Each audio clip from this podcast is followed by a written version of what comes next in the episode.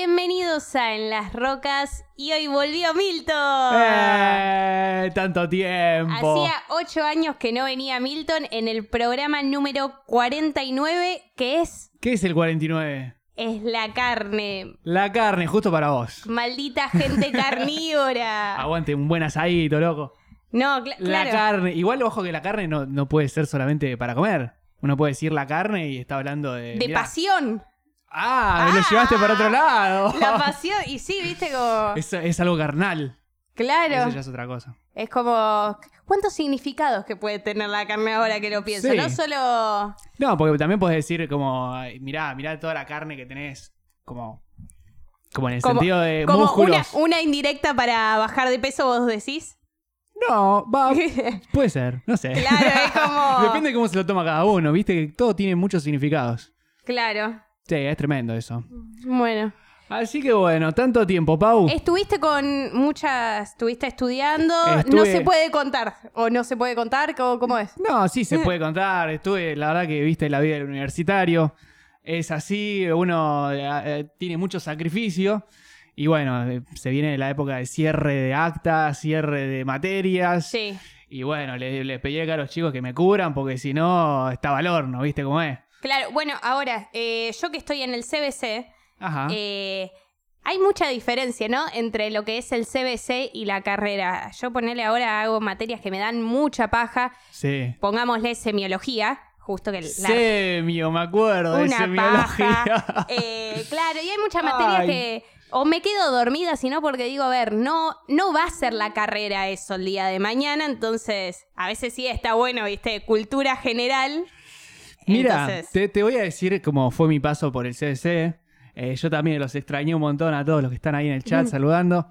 Este, la verdad que el CBC es como que es una base que te prepara para Sí. después entrar a la carrera. Entonces, por más de que vos decís, uh, semiología, qué materia paja y no sé qué, y decís, si yo después voy a filmar y no sé qué. sí, Y de repente te das cuenta que en la semiología aprendes un montón de cómo se genera el significado, cómo se genera el significante, qué es Sí, cada sí. cosa.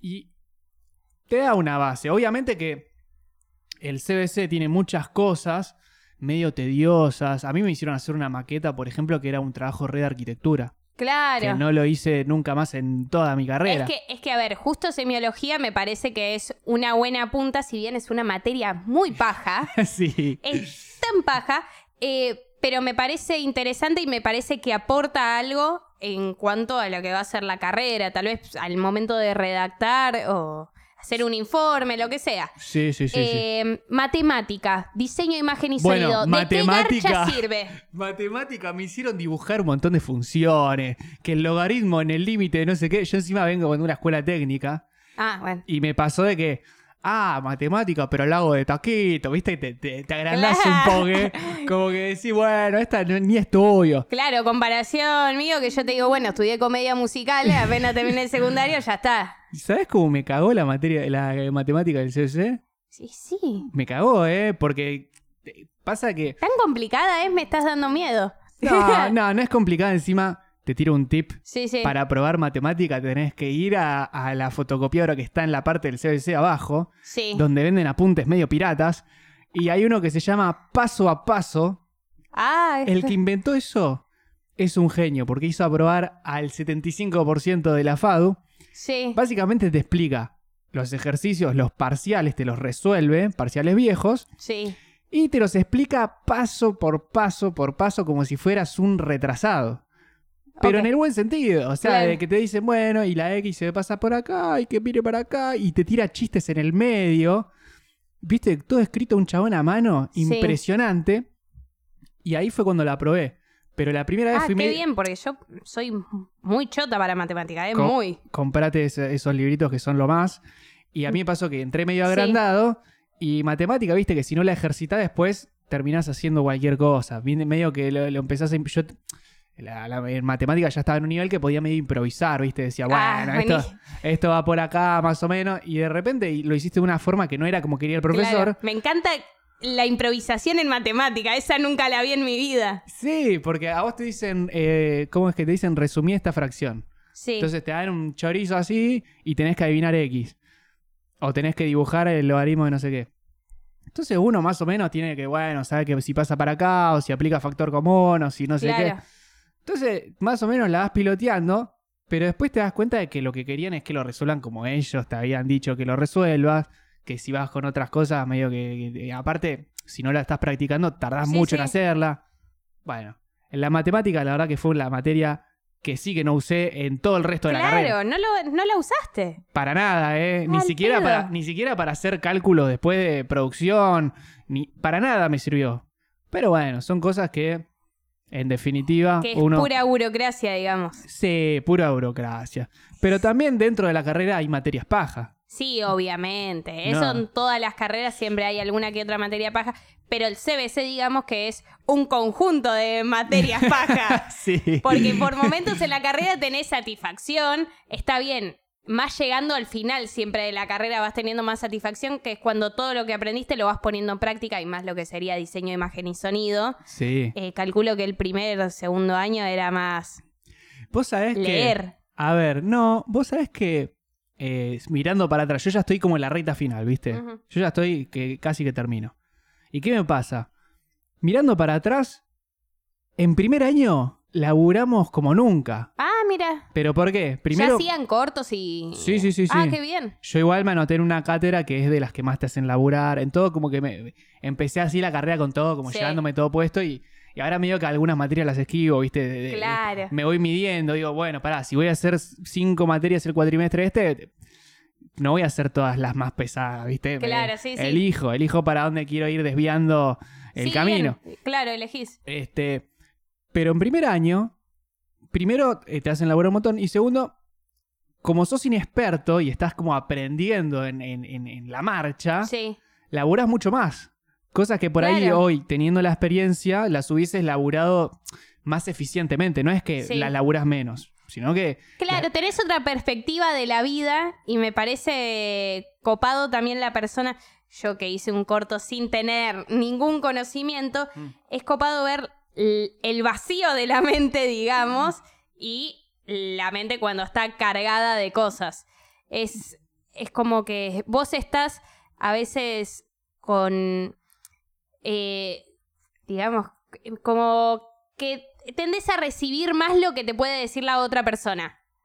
Sí, Eh, definitivamente. cuando no tenés conocimiento, es como que sos accesible a todo. Tal cual. Eh, hoy en día, por ejemplo, en ese momento era como que nos guiaban, ¿viste? como si fuéramos sí. una especie de borrego que nos dicen, bueno, y ahora hagan esto. Y, y bueno, vos ibas y lo hacías, ni te, Y no tenés límite tampoco. ni te cuestionabas. Claro. De, uh, me están haciendo hacer esto y por qué. Y, por... y y hoy en día mirás para atrás y, por ejemplo, en primer año nos hicieron hacer un animatic.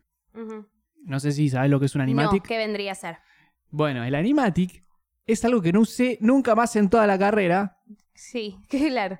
Pero es así. Vos básicamente lo que haces es montar audiovisualmente Sí, eh, fotogramas. ¿Viste cuando hiciste alguna vez un photo story? sí. Bueno, el photo story son para los que- Una paja el fotostory, por Dios. Es re necesario. El photo story Es sí. re necesario, es re necesario. Para los que no saben, el photo story es vos agarrás, ya tenés el guion, ya tenés todo, cómo lo vas a filmar, qué sé yo, y haces una prueba de cámara. Entonces agarrás y decís, bueno, en el primer plano va a ser un plano general en el que eh, se ve toda la locación, sacás una foto de ese plano antes de Sí, alquilar sí. los equipos, alquilar las luces, alqui- venir con el actor.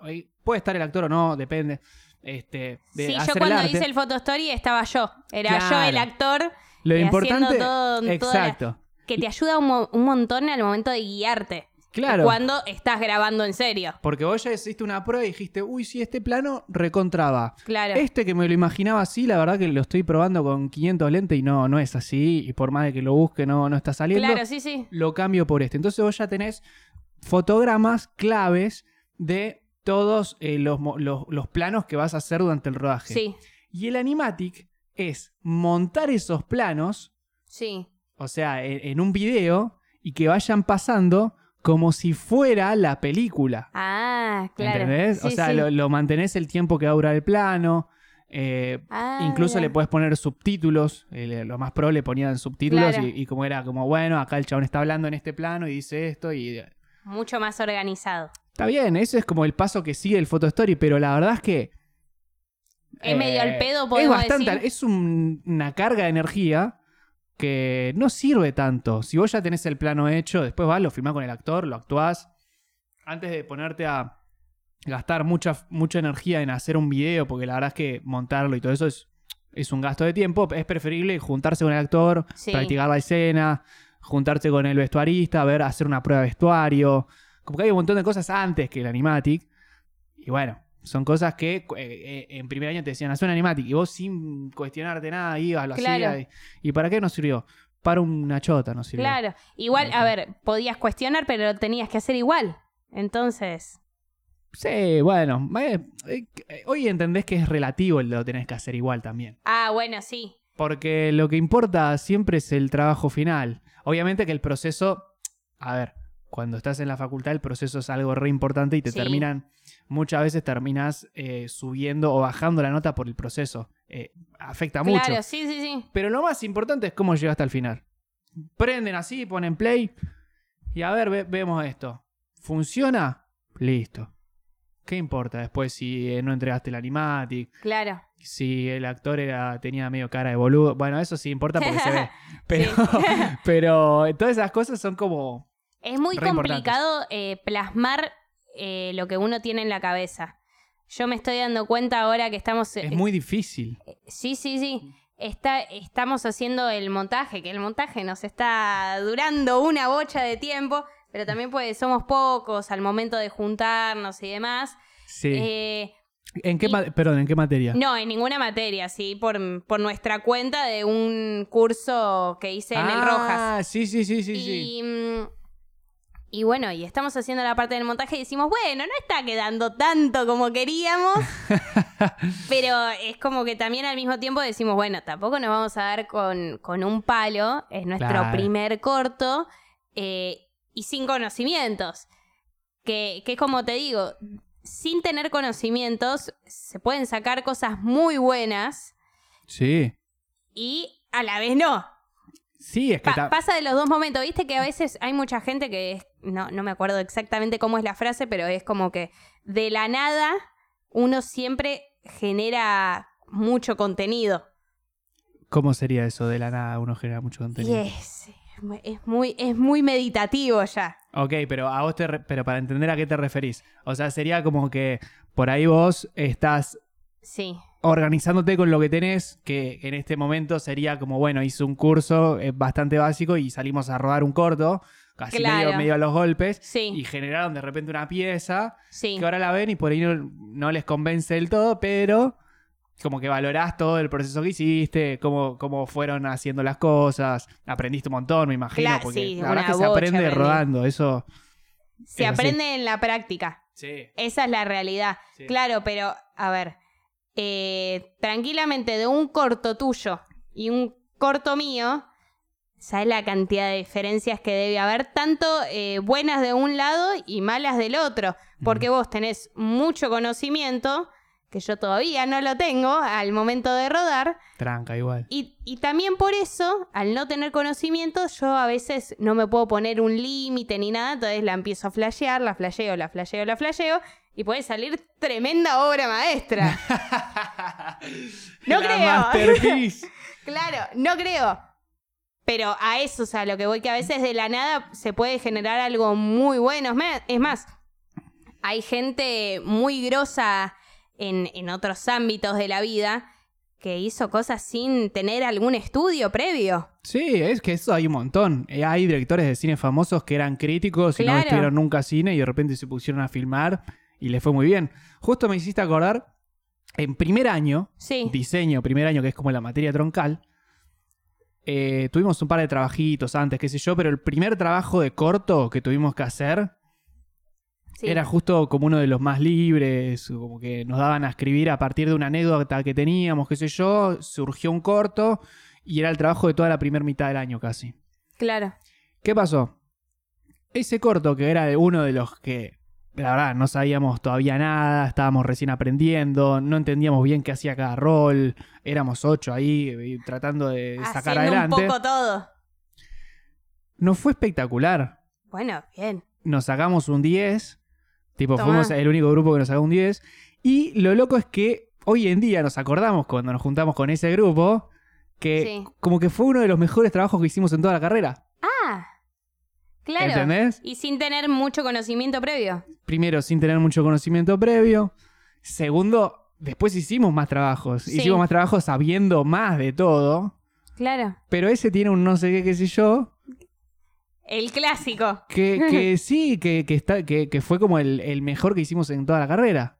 Claro. O sea, después por fuera de la carrera, creo que hay un par que dice que, que están un poco mejores, pero dentro de la carrera, que Sí. también la carrera lo que tiene es que muchas veces eh, te va condicionando.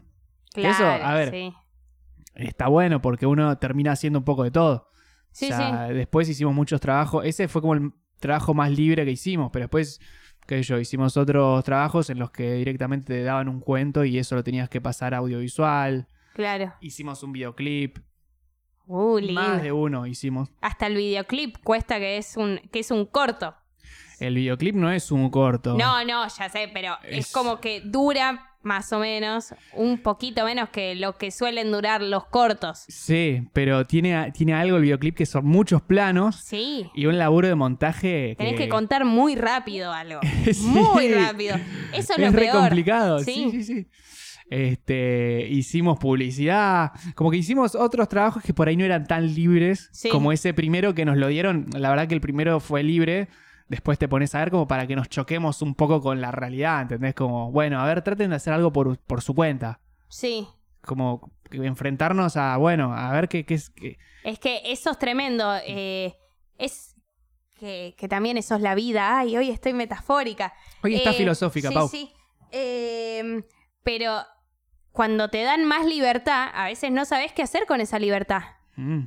No, es, no me des tanta libertad porque no voy a poder. Decime algo. Claro, tirame una punta, algo.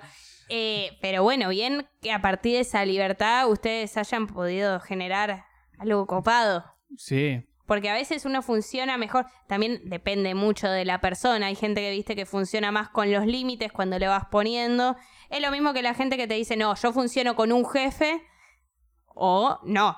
O te dice, Claro. no, yo soy mejor laburando independiente sin nadie que esté atrás diciéndome qué tengo que hacer, qué Tal- no. Bueno, eso, eso es algo raro también.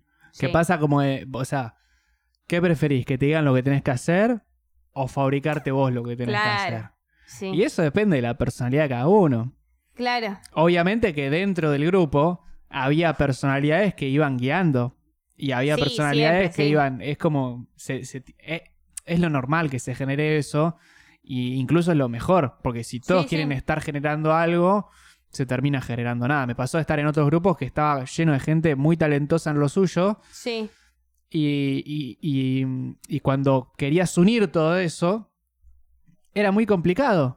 Porque, Ah. porque todos tenían tantas ideas claro. que terminaba siendo ninguna. Ah, qué tremendo. Qué tremendo. Es- Igual, eh, lo loco es que cada uno se va adaptando en el rol que.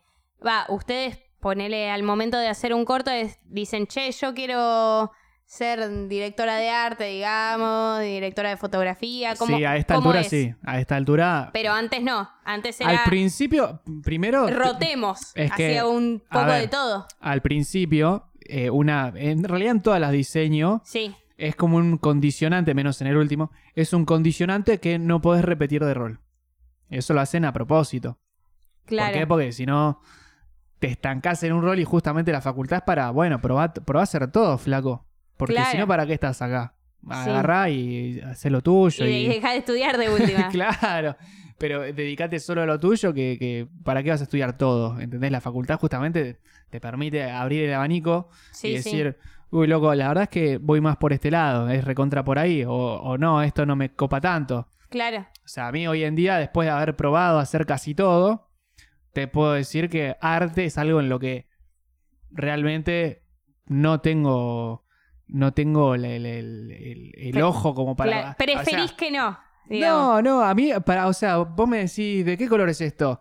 Y te digo, ¿es verde, rojo o amarillo o azul? Y por ahí uno me dice, no, esto es azul Francia en un Claro. coso 22, que queda Ah. muy bien contrastado con este rojo 27. Y vos decís, bueno, qué sé Claro yo. que sí, estaban todos esos colores Claro, antes. entonces voy y se lo doy a alguien que tiene la vista para hacer eso. Sí. Yo, por otro lado, soy muy bueno en lo que es el, el sonido, el montaje, ni hablar de, de- Soy muy bueno organizando los grupos, muy buen asistente de dirección, como que la carrera me dio eso de, de poder armar grupos y tratar de generar algo que, que- que todos estén conectados entre sí.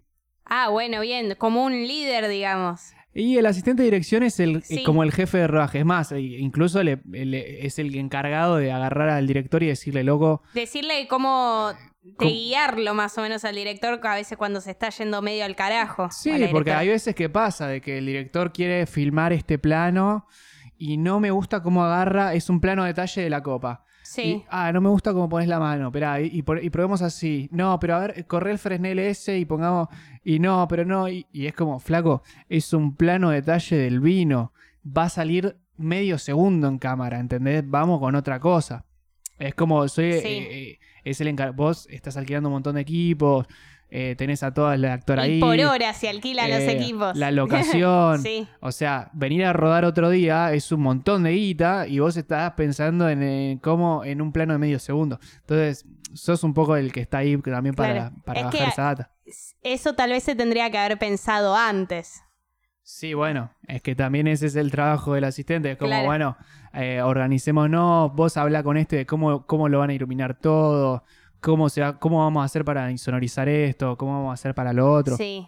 Es un rol re importante y a mí me re gusta, es re estresante, pero no sé, me So- sale... es- es Son como muy estresantes todos los roles. Yo por lo menos, eh, que yo fui directora de arte, eh, era como mucha presión.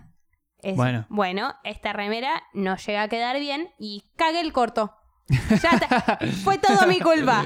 O Fue bueno, todo tu culpa. sí, sí, sí. O esta mesa estaba en diagonal. Listo, es mi culpa. ¿Entendés? Entonces Sí. eran cosas así. Yo decía, uy, cuánta presión. O si no, fui a comprar ropa para la actriz y demás. Y yo estaba preguntando en el grupo, bueno, ¿esta remera les gusta con esta pollera? Para mí sí, pero a la vez estoy entre esta remera y me decían, no, bueno, Pau, elegís. Y Vos, claro, es tu sé feliz, momento. Ya fue y lo que queda, queda. Pero pará. Entonces y ya me empezaba a desesperar, era no, mu- mucha carga, mucha carga. Justo ayer rendí dirección de arte. Ah, El me recuperatorio. gusta, ¿eh? Me saqué un 8. Muy bien. ni yo me la ¡Qué creía. pedazo de nerd! ¡Qué pedazo de No, nerd! cagate de risa, pero eh, leí una vez. No, perdón, dos veces. Voy a Sí. ser honesto. Dos veces leí unos resúmenes que me pasaron. Tipo, estuve con todo el laburo y la entrega de diseño y todo. Fui así medio Sí. con, bueno, si me saco un 4 está todo bien, ¿entendés? Fui con ese plan. Y de Claro. repente me empiezo a corregir. Bien, va muy bien, va muy bien. Un 8. Copado. Bueno, genial, gracias, profe. Encima el chabón es un crack, el, el- mi profe Sí. eh, es el que hizo casi todas las tiras de polka, eh, Ah. arte, hizo un par de pelis de campanela, mucha publicidad, o sea, es un chabón muy grosso, Sabe. sabe un montón. Sí. Y el chabón así, bien, muy bien, muy bien. Y fue como, Muy bien. vamos. Lo que, lo que más me gusta es eso, viste, lo que vos dijiste recién, que tiraste esa data de los resúmenes de matemática y demás. Esas datas eh, ilegales que se, va, que se saben. Ah, ok. Que, que todo el mundo que estudia, y más que nada en la UBA, o Sí. va, por lo menos en la FADU, qué sé yo, que se sabe, se sabe la página que viste que tenés todos los exámenes. Sí. No sé si Sí, la podemos sí. decir por la duda, no la digamos. Ya El veo que me la dan de baja, ¿viste? El No. altillo, todo el mundo No. lo sabe.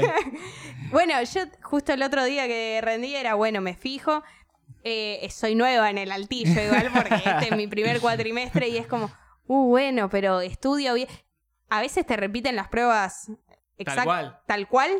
Copado. En el CBC sobre todo, en el CBC hay mucho de eso porque pensá que tienen 600 alumnos todos los cuatrimestres Sí. y los profes ya están como, bueno... Es Es que sí. Es todo lo mismo. Y capaz que repiten un examen de hace tres años porque piensan, bueno, fue hace tres años. Está igual. y está igual. y es Está como- igual. Y bueno, y también pasa que muchas veces tienen un programa que no lo cambian. sí, ¿Y qué pregunta le vas a hacer? Si es de sociedad y Estado.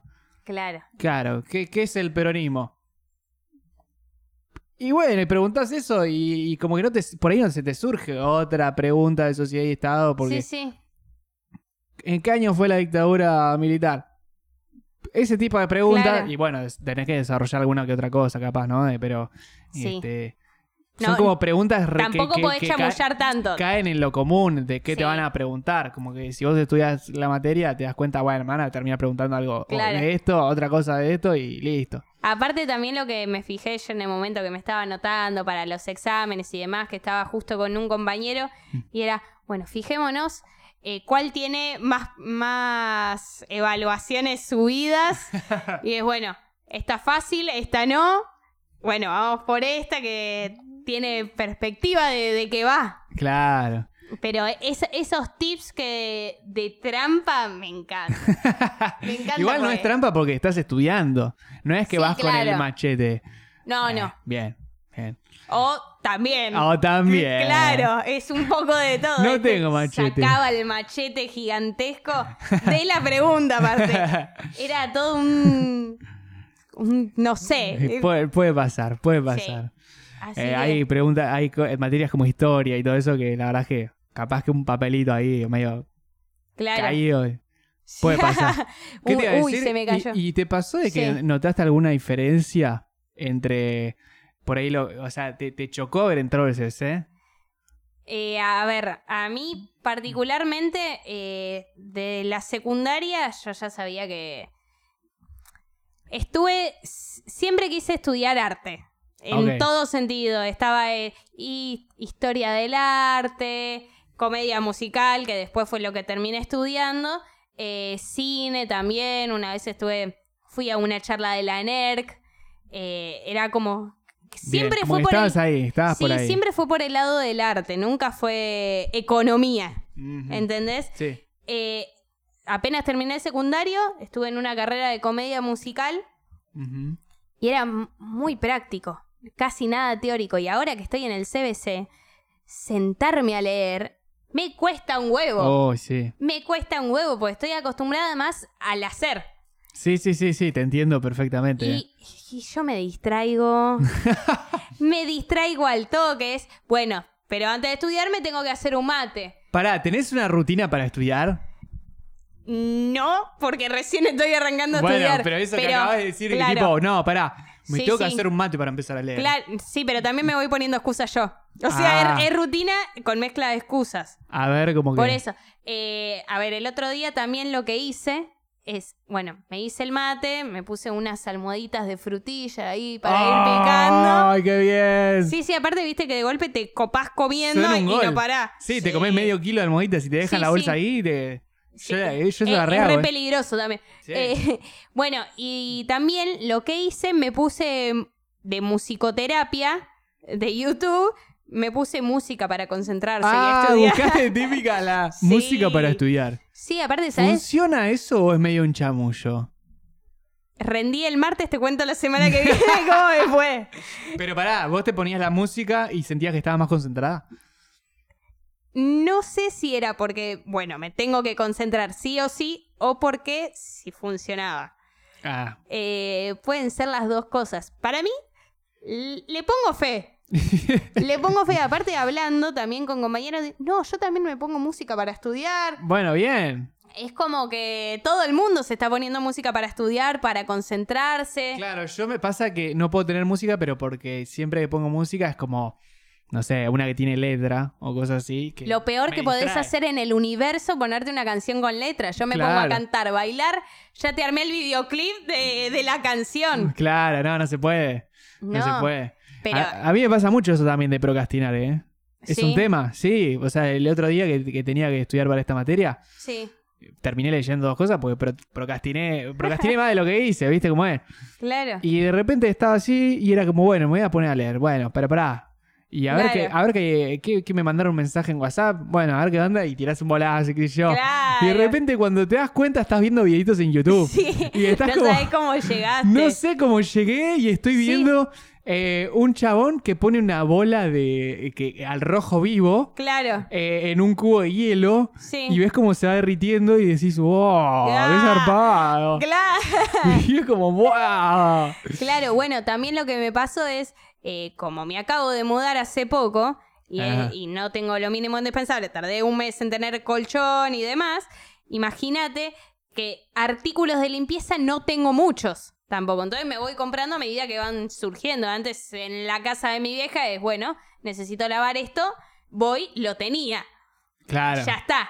Acá no los tengo, entonces bueno, ya implica ir a comprar, cómo, cómo limpio algo. Claro. Eso cuesta un montón. Y me puse a limpiar el otro día. Ah, eso me pasó a mí también. Nada que ver. Me pasó el otro día que tenía que hacer una cosa de laburo y también, viste, de repente, no, pero te- están los platos muy sucios. Claro. Puse a lavar los platos.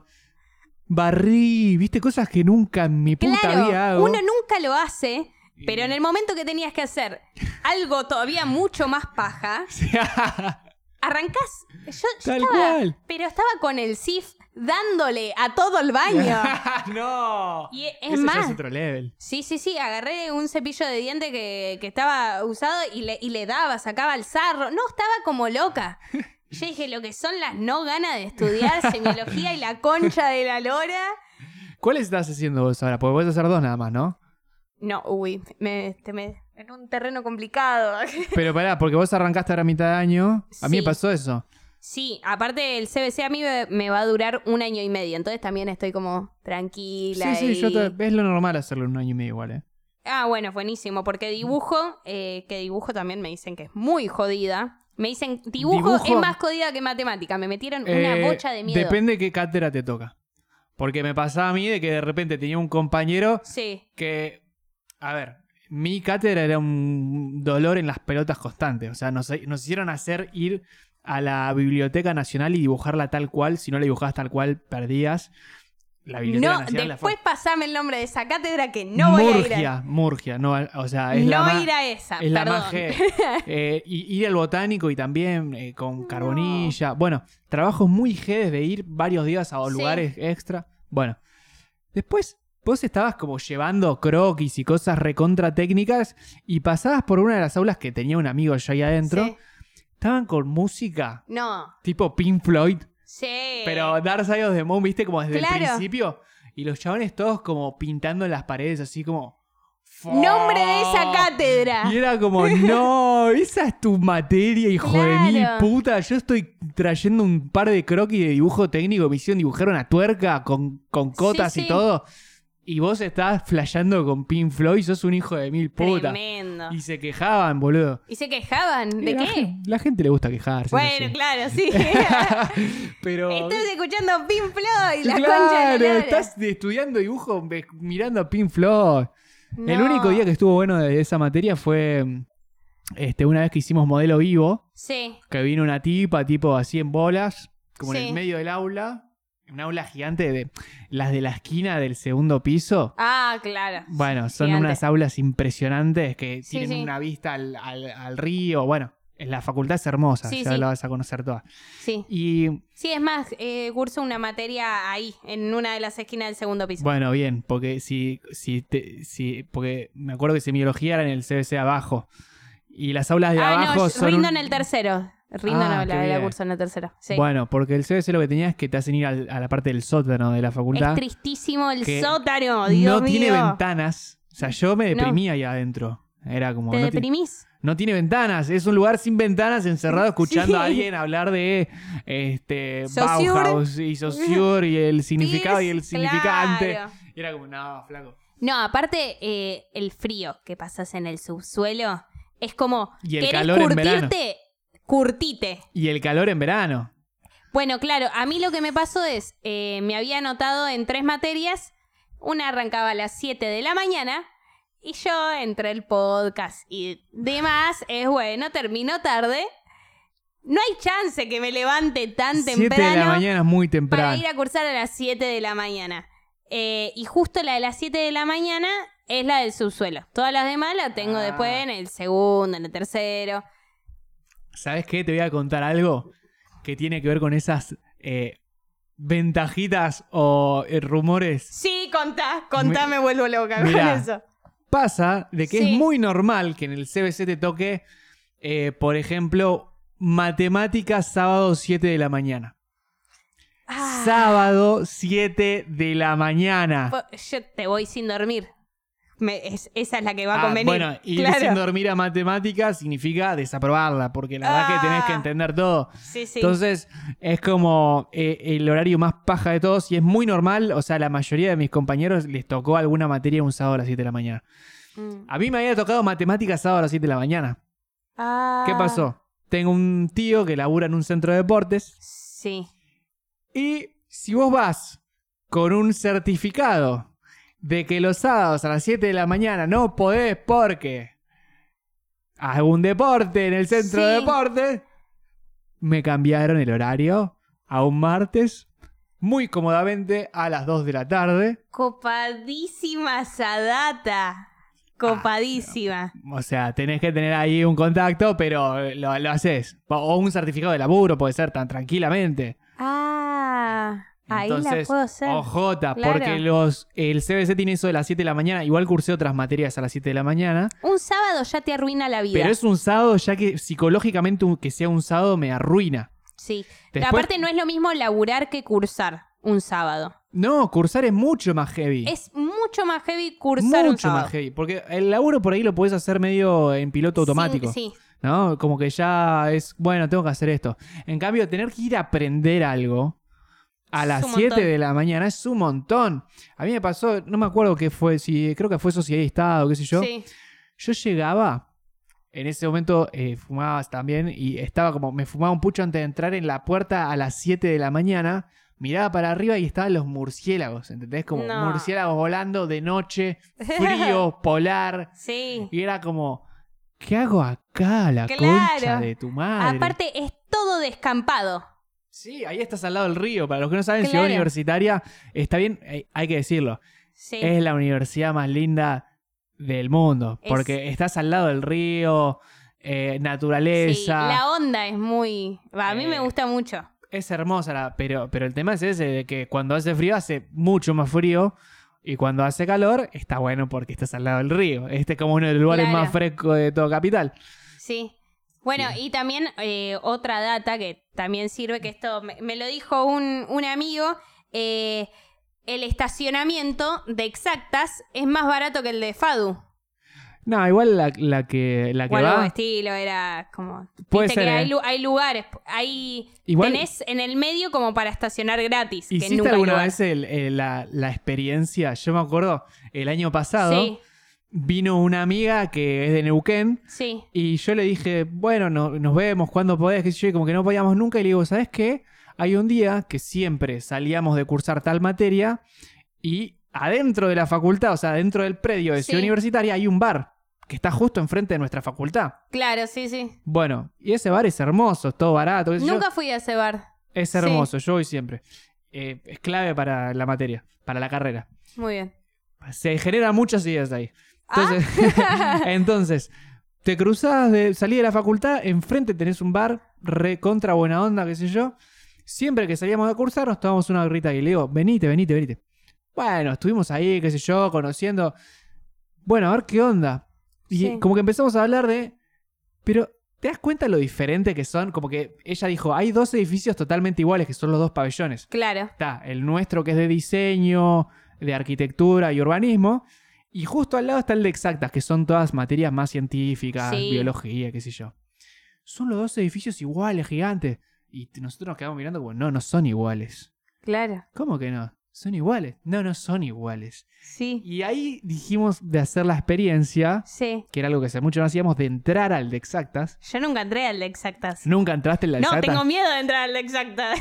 Pero es. mirá si me atacan los números, no, ni mirá, ni en pedo voy. No, no, no. Tenés que hacer eso un día, por favor. Sí, igual para conocer. Quiero saber qué onda el pabellón 1, qué hay. ¿El pabellón 1 cuál es? El de. El, el que apenas entras en Ciudad Ah, ese, Universitaria. ese nunca fui. Ese nunca fui. Porque ese. eh, Creo que es de poca astrología. gente se. Es de astrología o algo así, el pabellón 1. No, astronomía. Astronomía, perdón. Astronomía, pero no, eso es cuando seguís. que el 1, no el sé. pabellón 1, que es apenas entras a Ciudad Universitaria, es como. Mm. Sí, lo ubico. el, es un pabellón secreto para mí. Sí, sí, es raro ese pabellón. Se baja eh, del bondi y ponele dos personas. Sí, y una va a Parque Norte que está enfrente. Claro. va- va a Por jugar eso un deporte. entonces es como un misterio. ¿Qué mierda hay en ese pabellón? A ese nunca entré, pero el tema es que estos dos edificios son exactamente iguales. Sí. Son, eh, es un Al cal- lado. tan pe- copy-paste hicieron. Sí, sí. El arquitecto hizo eso. ¿Y qué pasa? Entras a uno y no podés creer que sea igual. Claro. ¿Por qué? El nuestro, el de diseño, tiene eh, primero mucha más mo- movimiento de gente. Segundo, vas a las escaleras y hay murales, Sí. hay intervenciones. Los baños son increíbles. Los baños tienen un montón de cosas que Tiene sí- un montón de contenido Ah, en las puertas del baño. El otro día leí en el baño. Estaba, Sí. Esto es muy gracioso estar en el baño y leer las cosas. ¿viste? Ah, buenísimo. Entonces estoy así y dice: Espero que mi yo del futuro lea esto Sí. y haya probado el CSC. Ah, Y era como, ¡wow! mirá". Bueno, y después hay- Somos todos ese yo del futuro, esperando probar el CBC. Como que viste, hay muchos colores. De repente en, en el medio tenés un- una especie de bar donde te sirven cosas, Sí. mesas, gente cortando cosas, haciendo maquetas, yendo y viniendo con, Sí. con, con maniquís con vestido. Esa, Bueno. esa es nuestra facultad. Sí, la, la otra vez yo veía un montón de. en dos escaleras, o sea, que subían, digamos, dos pisos, eh, estaban con ladrillos.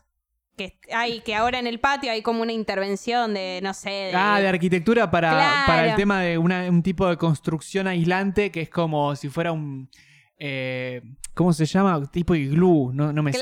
Claro. Bueno, es como una cosa rarísima. Eh, esas cosas están re buenas. Y veías eh, la gente haciendo la cadena de montaje con los ladrillos. Era bueno, te paso ladrillo, te ¡Qué paso ladrillo. flash! ¡Qué flash! Estuvo re bueno. A ver, yo igual justo estoy acostumbrada a ver esas cosas locas, pues estudié comedia musical. Bueno, pero Era ver gente disfrazada todo el día o haciendo cosas locas todo el día. tal cual. No es que, oh, a mí me asombra. Es más, dentro de todo la FADU a mí me parece normal. Bueno, es que eso es lo loco. Sí. Que es como nuestra normalidad es esa. De Sí. repente salís afuera y te regalan eh, así maruchan.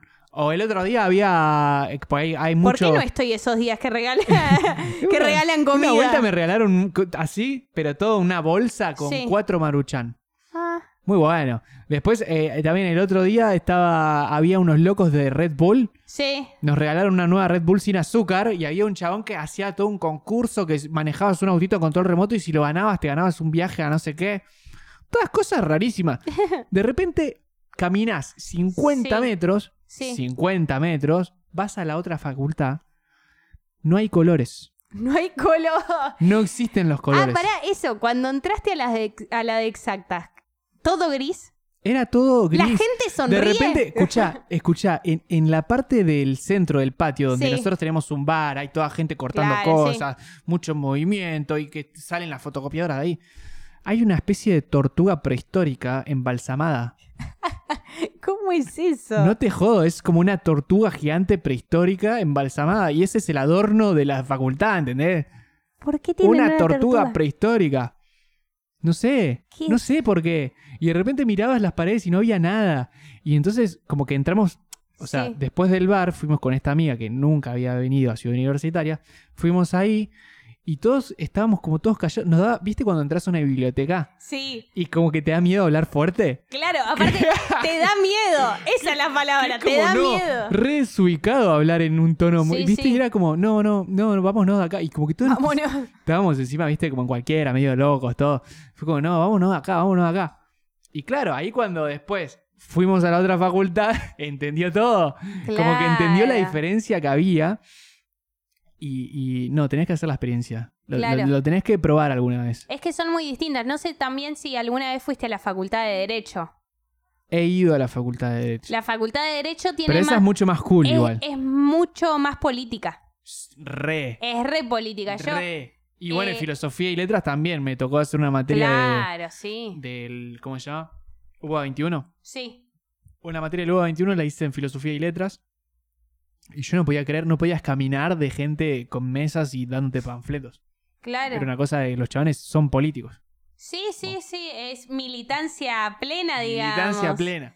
Cada uno, lo bueno de las facultades es que cada uno tiene su esencia, que es lo que uno quiere ser el día de mañana. No estamos diciendo que los de exactas sean grises, pero No. un poco sí. No, mentira. No, para nada, porque encima conozco gente de exactas que es como re buena onda. Claro, que nada muy, que ver, pero muy gente muy sí, sí.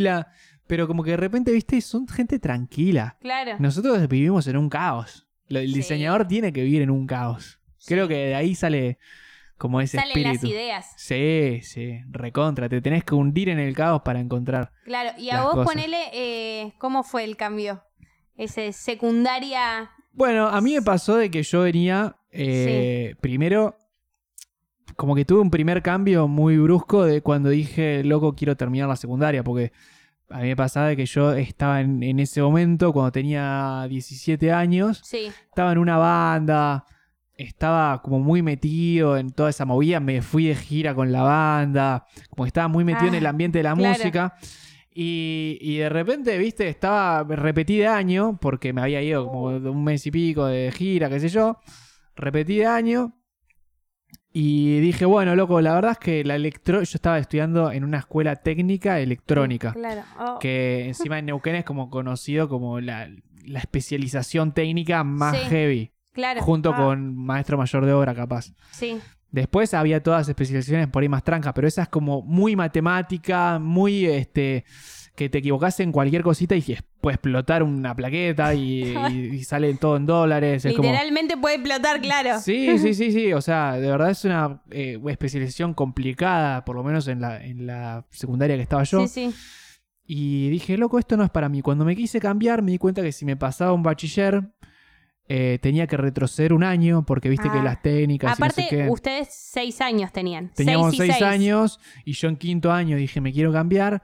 Y tenía que volver a, a- a cuarto de la otra. Y era Sí. como, no, loco, pero la verdad es que si me esfuerzo, como que ahí hice un clic y dije, si me esfuerzo, eh, termino con algo técnico y me da un título técnico Claro, también. Qué ganas de forzarse en la secundaria, ¿eh? Sí, y la verdad es que me puse las pilas, la terminé porque tenías que esforzarse. Yo a veces eh, Sí, en, la- sí. en esa, en esa secundaria llegué a hacer hasta triple turno. Entonces como que ven- venía de, porque hacías laboratorio, taller y después cursabas. Sí. Entonces era como podías llegar a estar todo el día metido ahí adentro, algunos días.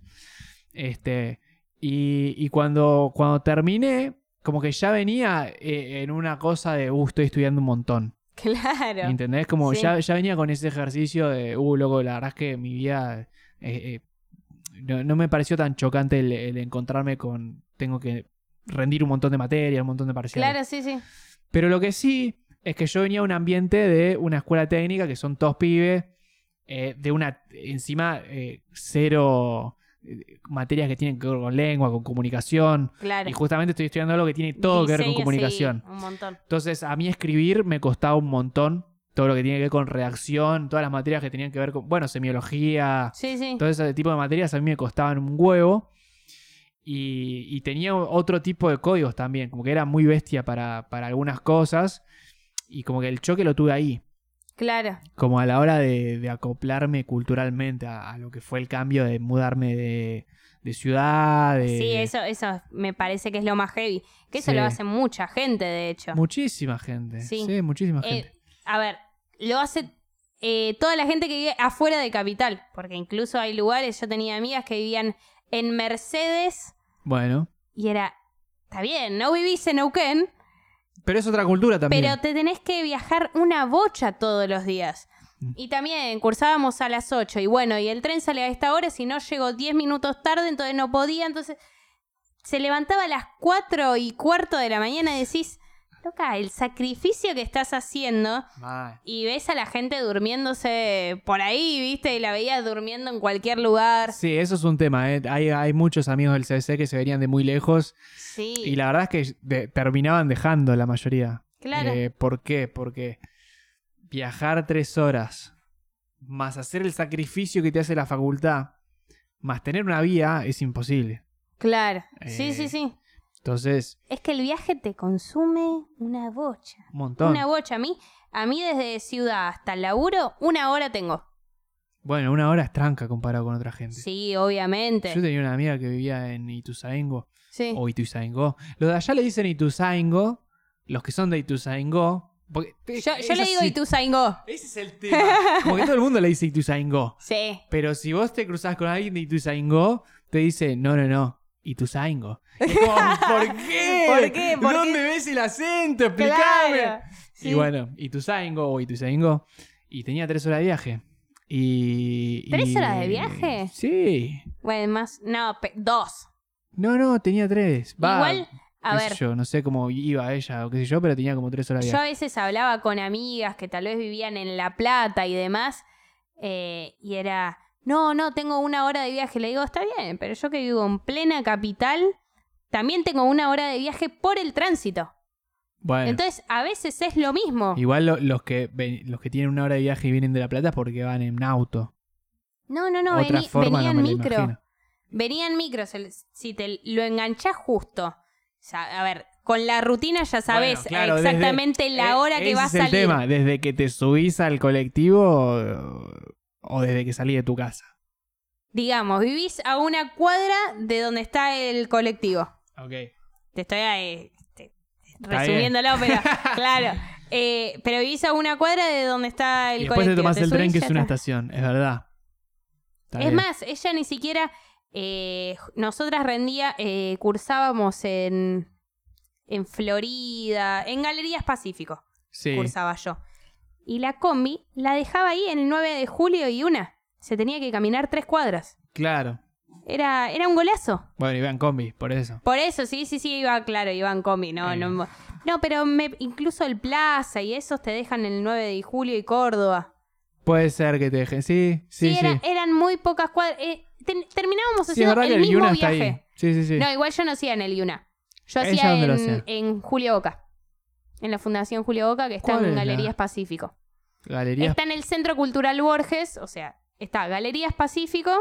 Sí. eh, arriba está como el Centro Cultural Borges. Y más arriba es donde está la Fundación Julio Boca. ¿Sabes que nunca fui para ese lado? No, Soy yo muy- tampoco había ido para ese lado. Sí había ido al Centro Cultural Borges. No, por eso, nunca fui tampoco. Ah, ¿tampoco? ¿Está bueno? ¿Es un buen centro cultural o más o menos? Más o menos, hay mejores para mí. ¿Pero qué, qué hay ahí mucho? Y Viste a- que cada centro cultural tiene su, su onda. Claro.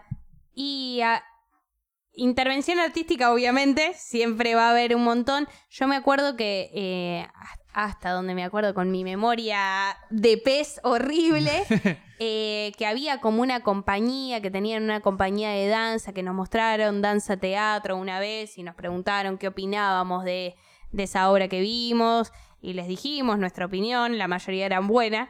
Era, ta- también no nos daba en la cara decirte si algo era malo. Igual una dijo, no, no me gustó. Y yo estaba, uy, qué, qué jugada. qué jugada decirle en la cara, claro, de decirle, no, no, tu trabajo es una mierda en la realidad. digo, yo prefiero que alguien me diga cualquier cosa que no le guste o que Sí, le sí. resulte malo, a que el que me dice, sí, está todo bien, pero en realidad se está guardando algo que... Claro. Yo prefiero mil veces que me escupan la verdad en la cara. Por más que no me guste esa verdad. sí, ¿eh? Es Pero depende. lo prefiero. Sí, es depende también de cómo te digan la verdad. No, Porque yo conocí A gente que, que dice, no, no, yo soy directa, yo soy muy directa. Y vos decís, ok, una cosa es ser directa y otra cosa es ser forra. Tal cual. Claro, Bueno, o sea, yo te puedo decir la verdad, che, Milton, fíjate, fíjate, no me parece esto, lo que estás haciendo, por vos te lo digo. ¿Entendés? Hay maneras de decir sí, y sí, sí. expresarte mis pensamientos sin, mer- sin mentirte y sin lastimarte. Sobre todo con cosas que son tan subjetivas. O sea, Claro. porque vos eh, estás Con el arte ya está. El arte es tan subjetivo Sí. que de repente para vos es una verga, pero lo ve eh, otra persona y lo aplaude de pie emocionada. Claro, a ver, yo te digo, esta obra a mí me había gustado bastante. Mm. A la mayoría nos había gustado bastante, excepto hasta pibas más. Yo no coincidí con las cosas que iba diciendo. Pues dijo, no, a mí no me gustó esto, a mí no me gusta. Ok, yo vi otra cosa completamente distinta.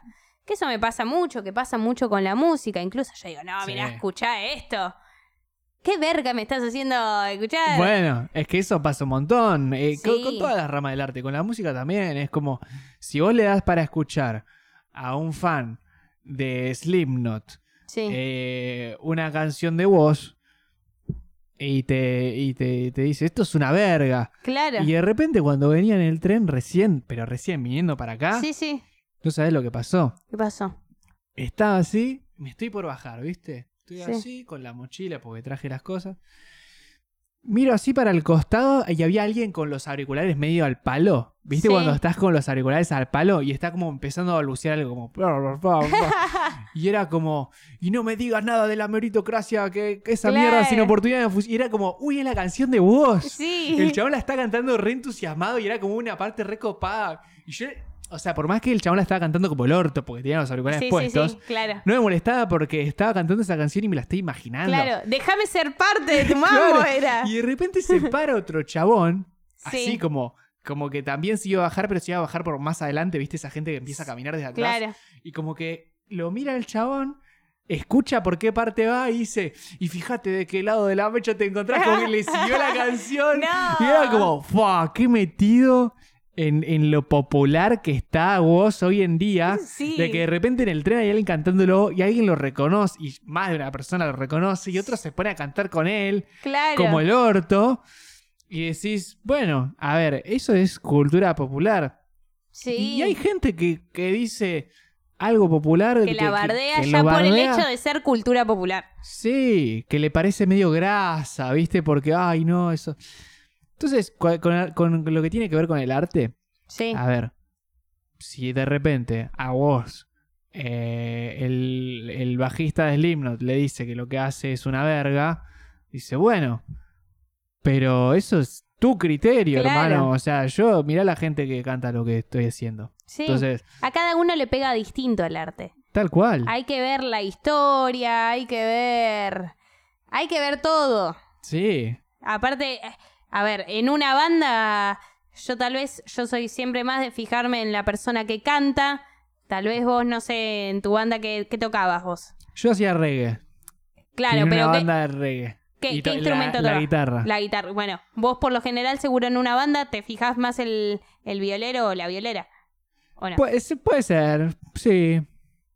No Más sé, o me- nada, más No, o menos. no, Yo soy muy fan de, de ver todo. de, de todo, sí. y por ahí del digo, conjunto, ¿qué- digamos. uh, es como que trato de siempre de ver quién me llama más la atención. Como, viste que hay veces que hay como, eh, como un líder nato en una banda. Sí, Que eso pasa en todas las bandas. Todas las bandas tienen un líder.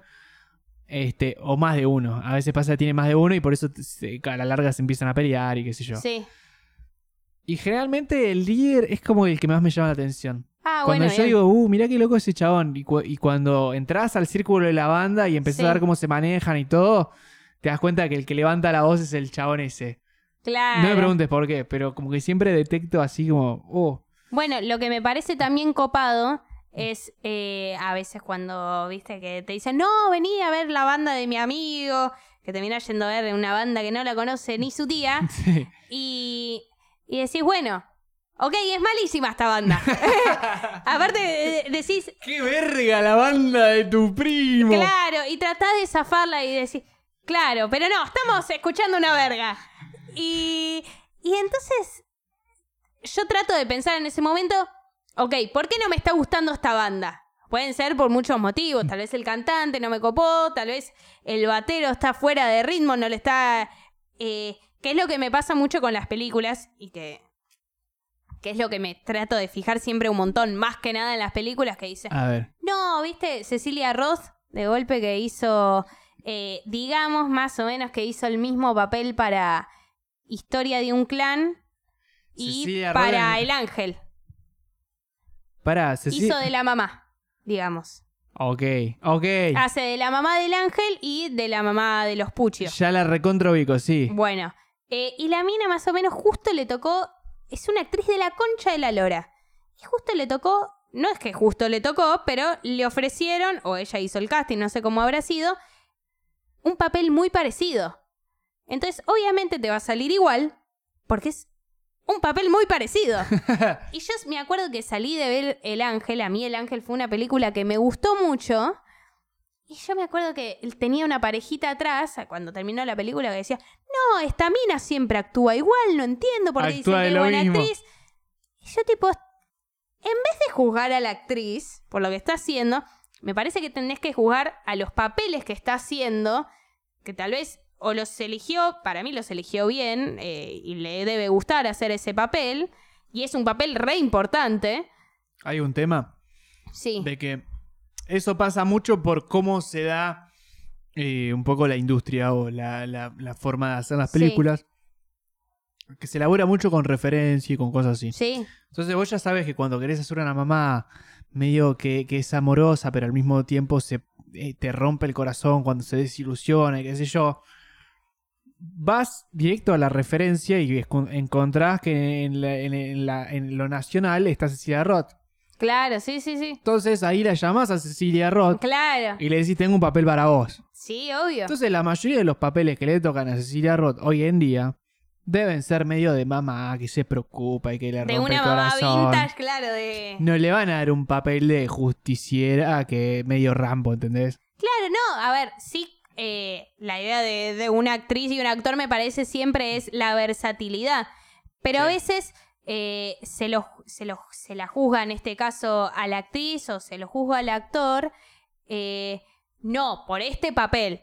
Está bien, juzguémosla por todo y no la juzgues a ella, tal vez pudo haber sido el guion una mierda, el papel que eligió una mierda o...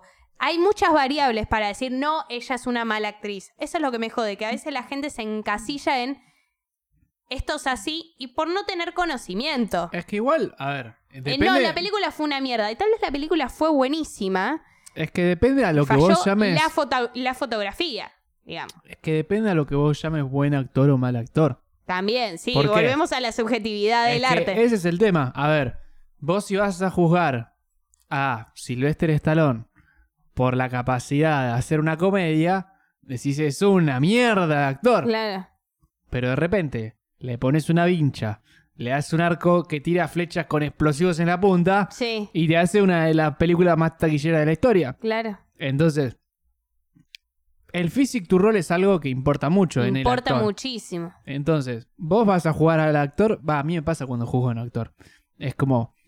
No me interesa que, que- A ver, para decir que Stallone es buen actor, que el chabón pueda agarrar y hacerme una. eh, pueda hacerme el papel de Jim Carrey en Tonto y Retonto. Claro. Porque el chabón no está para eso. El chabón es un chabón así que mide dos metros, está todo trabado. Y lo importante es que, que se caga trompadas con otra gente porque va a ser una película de acción. Sí, sí, sí. Y de repente vos lo ves en Rocky 1 y cuando medio que está ahí con el corazón roto, te emociona también. Y decís, míralo a vos a Stallone. Míralo, claro. Míralo vos a Stallone, el gigantón Claro. este. A ver, a mí particularmente me gustan los actores que pueden hacer eh, muchas cosas. Que lo ves en un drama, que lo ves en una Bueno, eso comedia. es recontravalorable, obviamente. Claro, eso me encanta a mí. Pero también eh, es bueno, no podés decir tal persona es mal actor o, ma- o mala actriz por tal película. No, tal vez, tal vez eligió mal la película. Y es un actor o una actriz de la concha de la No, lora. muchas veces pasa Se también juzga de que- mucho al pedo. Pasa Gana de que- querer juzgar. A ver, en la, en la película, justo no- nosotros que estudiamos esto es como... En la película el que pone la cara es el actor. Sí. Pero todo lo que rodea al actor, que es más del 90% Sí. de todo, ya sea la música, lo que dice el actor, Sí, sí. cómo lo dice el actor con el director diciéndole, cómo lo filman, qué tiene alrededor de arte, Sí, sí. qué vestuario se pone, cómo lo maquillan. Todo interfiere para Todo la interfiere opinión. un montón. Y vos, Sí. con, todas esas herramientas, podés hacer a un actor de mierda que no sabe hacer otra cosa que ser el mismo, Sí, o se pone nervioso frente a una cámara, actuar bien, claro. o podés directamente cagarle todo el, talento que tiene un actor Claro, sí. porque lo filmaste como el orto. No lo supiste filmar, no lo supiste encuadrar, no supiste iluminarlo bien. Claro, es que me parece que con esto de, de las quejas también, que la gente eh, a veces bardea lo que tiene más cercano, lo que tiene más al alcance. Es bueno, yo sé de esto, va, no yo sé de esto, pero esto tengo a mi alcance, entonces bueno, bardeo al, actro- al actor o a la actriz. Ya está, porque es lo más rápido. ¿Qué te vas a poner? El... Nosotros otra vez, pues estudiamos esto, pero alguien que ve una película por el hecho de verla y te tiene que decir, no, me, me gustó o no, que es lo básico que pregunta, ¿y te gustó o no? No, y bueno, pero... Y uno no es tan minucioso en, bueno, no me gustó porque en realidad el guion era una mierda, pero la fotografía estaba buena, pero los actores hicieron esto y tenía tomas muy buenas y, y el plot twist, no sé, un montón de cosas. Uno no va pensando todo eso. Nosotros capaz sí. Pero uno te... No, era mala por esto. No, sí, a, la- a- a la gente y te por ahí. le- una gilada tal vez. Y bueno, pega. es re subjetivo lo que me estás diciendo. Eso porque a vos no te gustan los murciélagos de golpe, ¿entendés? Por eso no te gustó la escena que estaban los murciélagos. Sí, sí, Pero sí. vamos más a.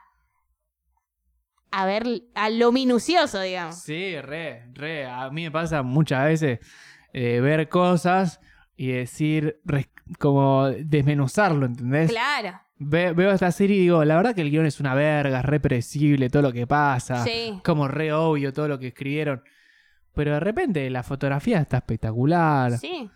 El actor este, la verdad que está mal elegido porque pasó mucho en la película de Carlit, en la serie de Carlitos Teve, Sí. en la Apache, que hay un par de actores que hacen de, de cabecillas, villeros, mafia, que no me lo creía, pero viste, era un tipo que creció ahí en Paternal, no sé, en Claro. Palermo. Sí. Y no da ni en pedo a Villero de Fuerte Apache, ¿entendés? Y Claro. lo quisieron maquillar con un tatuaje que era.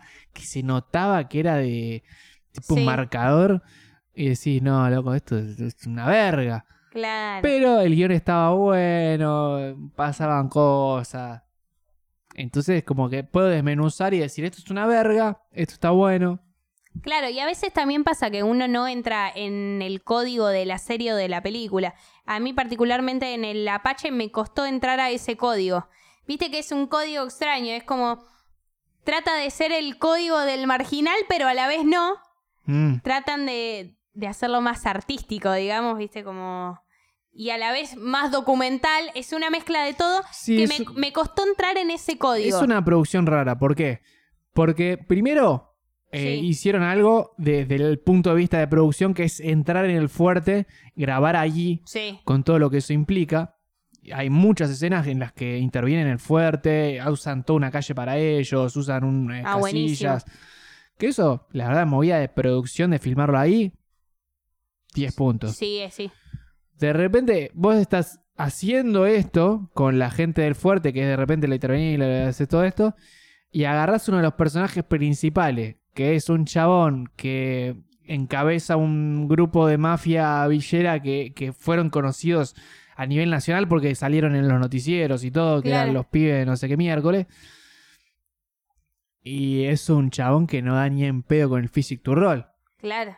pudiste haber agarrado a algún grupo de teatro de la villa, encontrar a alguien que dé, que, que por ahí, a ver, ¿qué me importa si el chabón se come un par de veces? Si al contrario, tiene que actuar del mismo, ¿entendés? Como, Claro. pudieron haber agarrado un chabón que actúe del mismo, Sí, sí, sí. no un chabón que, que, que vamos a ver cómo lo hacemos actuar y, y por ahí es un actor que es bueno, pero le estás metiendo un personaje que, que- que- a la fuerza. Claro. Bueno, eh, también con eso que vos decís que se filmó en el Fuerte Apache, eh, me parece a veces eh, muy rescatable cuando pasan esas cosas, cuando se firma en el Fuerte o eh, en algunas películas, viste que eh, hay una persona tal vez que es discapacitada Mm. y bueno, eligen a un discapacitado. No hagas a, a otra persona que haga ese papel cuando tenés un montón de, de gente tal vez que tiene esa discapacidad que puede actuar. Entonces elegí a esa persona que me pasó en, en Wonder, me parece que se llama Wonder, que es la que trabaja Owen Wilson, que es sobre Eh. el síndrome de Teacher Colin, o estoy bardeando. Me parece que no es el Creo síndrome que de vi, Teacher ¿sabes Colin. qué? Vi el flyer de esa Puede ser. película, pero nunca la No vi. sé. Eh, bueno, Teniente Dan, te preguntan ahí. no, no. ¿No es esa? Wonder es una película de Owen Wilson. Ahí. No sé si es esa a la que te referís. Claro, Una sí. que actúa como sí, co- que, sí, que es del que- síndrome de Teacher Colin o es otro, o se, es, Pero es el tiene otro nombre. síndrome, no es Richard el Collins. Teacher exactamente. Colin. Bueno, hay. eh, bueno, y esa película eligen. Hay. No hay tantos casos de ese síndrome a nivel mundial. el síndrome ese que, que era lo que hacía, no me acuerdo. Eh, todos tienen la cara bastante parecida. Ah, ok. Eh, Es como si fuera un down o algo así.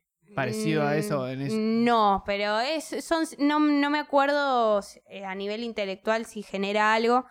Eh, bueno, pero cuestión, hay muchos actores y actrices que tienen ese síndrome y eligieron a un chico que no tenía ese síndrome y lo maquillaron para ese papel. Ahora yo digo, puedes elegir a alguien que tenga ese síndrome y que sea actor y que podía encajar tranquilamente en el papel. Bueno, igual ojo ahí porque, por ejemplo, hay una película eh, que seguro la viste, que se llama Mi nombre es Sam, Claro, sí. que ahí está el chabón. Está John Penn. está ahí. Penn y que lo, lo, lo disfrazan de down Claro. y el chabón lo actúa muy bien. De verdad, pero el chabón hizo un laburo de estar, eh, eso lo contaba cuando hizo como el Sí, sí. guion, que estuvo como en un... eh, no es un centro, era como un grupo de Sí, chicos sí. con síndrome de Down que se juntaban y tenían su grupo y como que estaban todos juntos. Y él como que fue parte de ese grupo como seis meses antes de filmar la película. Y, y ahí como que, que se pudo meter en el personaje del todo. Y vos lo ves y decís, loco, sí, el chabón es especial, eh, por decirlo de alguna forma, y, y te, te lo crees, en la película te lo recontra crees. Sí, es que eh, me parece que está bueno eh, que los actores puedan generar distintos papeles, pero a la vez me gusta la idea de generar la inclusión Sí, y decir, bueno, estamos tratando este tema, usemos personas que tengan, eh, como en este caso de este síndrome, que tengan este síndrome. Que hay muchas películas, cantidad de... Hay una película argentina que no me acuerdo cómo se llama, que es sobre una chica que tiene el síndrome de Down y usan a una chica que tiene síndrome de Down. En Casi Ángeles también pasó que usaron a, a un a Torito. No, no, me parece que en la vida re- en la vida real me parece que también se llama se llama Torito. Y también es un chico que tiene síndrome de Down y, y que actúa y está bueno en ese sentido. sería raro que se llame Torito en el DNI. Tor- no, no, no, no me acuerdo. Tipo, Torito Rodríguez lo llaman, viste, Claro, no. Bueno, aparte yo cursé con él porque también est- estudiaba actuación en Julio Boca. Ah, mirá. Y, es- y todo el mundo era, era conocido por Torito. El Torito. Claro.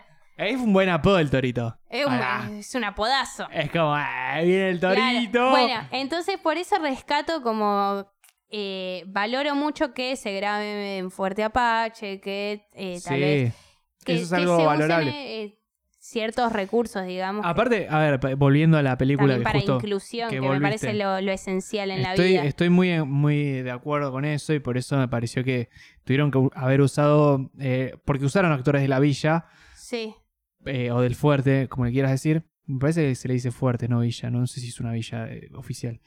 Este, usaron actores del fuerte, eh, pero el tema es que lo usaron mucho como extra. No, no, no hubo un actor, actor. Por ejemplo, no sé si viste la película El Polaquito. no, no la vi. Bueno, el mismo actor que trabaja hoy en El Marginal, que es uno de los ahí de, de- de la Villa eh, 20 Sub-21, de la Sub-21, Claro, él- sí. este, el mismo actor era, era el actor del Polaquito y el chabón en ese momento medio que vivía en la calle. Sí, O sea, era, era como estaba prácticamente contando su vida. claro, es que está llena de gente talentosa. Eh, y el chabón eh, actuando, la verdad es que obviamente que está en su papel. Es como le pe- Claro, sí, le puede pega de llegar manera a- distinta, sí. puede llegar a ese nivel. Eh, pasa mucho con eso de que yo trabajé con un actor que decía, para mí vos podés, o sea, la clave de ser actor es poder llegar a una emoción y la forma de llegar a esa emoción para ese actor era la de recordar cuando la sintió. Entonces, vos podés actuar de alguien que está pasando hambre en la calle, Sí, cuando sentiste eso, sentiste que, que tuviste hambre en la calle o, o alguna vez pasaste hambre. Sí, e- esa técnica yo particularmente no la comparto mucho, que es como el recuerdo emotivo. El digamos. recuerdo emotivo, eso Que, usaba. que es más, una vez un, un profesor de teatro dijo, bueno, está bien, vos podés, eh, no sé, una escena que cortás con tu novio, tenés que llorar sí o sí, y bueno, y tal vez no, no vas a llorar por eso, entonces vos en tu mente vas a acordarte de cuando murió tu abuela y decir, bueno, ok, todos los jueves tengo la función. ya el tercer jueves, ya no hay chance que, que siga llorando, ¿entendés? No, no se puede llorar tantas Ya veces. lloré por lo mi- mucho, abuela. Claro, es- no podés llorar tantas veces. Es un recurso para mí que se agota fácilmente. Que muchos actores piensan lo mismo y es una técnica que ya no se usa mucho. Ah, bueno, este actor lo usaba y le funcionó. A Tipo, ver, tenía si te que, sirve, era, copado. era la misma escena, tipo, en el mismo momento. Era como eh, medio que cortaba con la novia o se iba de viaje la novia o algo así. El chabón tenía que llorar. Sabía Sí. que era para un corto, ¿no? Claro. Y el chabón nos dijo, bueno, me dan media, o sea, yo les aviso, les, les, les toco la puerta, cuando les toco la puerta, Sí. agarran todo y, y filmamos esa escena porque voy a estar llorando. ¿Entendés? Me que- encanta toda la preparación. Me Sí, imagino sí. toda la gente atrás de la Sí, puerta. sí, estábamos todos como tomando un café adentro, qué sé yo. Y el chabón afuera, che, ¿y le habrá pasado algo? No, vos, vos esperá, vos esperá. Oh, espera. Vos esperá, vos esperá. Y el chabón nos toca la puerta así, Sí. salimos, vamos, vamos. Y como que así, todos medio en silencio, sin tratar de tirar ningún chiste, ni hacerle un comentario, ni nada. Ponemos la cámara y el chabón estaba llorando real. O sea, Claro. no es que estaba actuando de que estaba llorando y le tiraban un, gotero, Sí, como a sí. veces hacen. Estaba llorando real. Y eso es muy distinto porque se te hincha la cara, te caen lágrimas, sí. Te pones rojo. Y en la cámara se vio eso Sí. y sirvió un montón. Y Claro. No es algo, una emoción que es fácil de lograr. Y al tipo le servía eso, acordarse de una vez que murió un amigo de él porque no sé qué. Y lo sintió. Claro. ¿Entendés? Como, bueno, esa es como la técnica más básica de actuación. Obviamente que después hay gente que puede imaginárselo y, llegar de otra forma. Sí, claro, lugar. a ver, eh, para mí no, a, mí no me copa mucho de esa técnica, yo siento que no podría, que es un recurso que se va a terminar en algún momento, digamos, eh, pero tal vez metiéndome con el... de lo que significa el personaje y de lo que ese momento significa...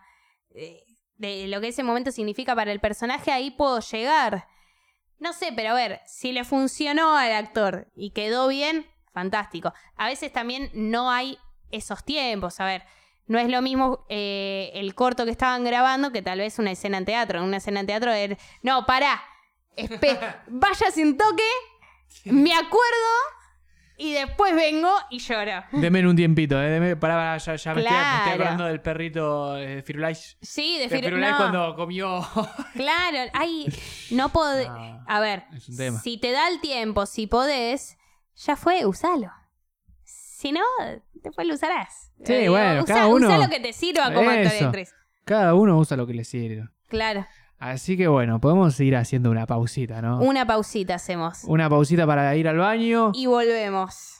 Y volvimos en las rocas. Ah, en las rocas. La otra vez Facu me cagó a pedos porque dije volvimos en las rocas y me dijo te faltó como. Es como, volvimos. porque está bueno que imitaste el tonito y todo. Sí, y sí, volvimos en, en las rocas. Claro, sí. No, porque me, me copa la, la imitación de Facu porque cuando te arranca el programa y cuando te mete la pausa te mete otro tonito.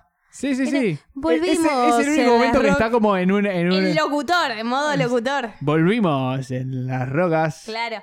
Y bueno, y recién con Milton estábamos, esta- estábamos escuchando Toco y me voy de la Versuit. ¡Qué Uy, re radio decir, estamos escuchando acá Toco y me voy de la. Versuit.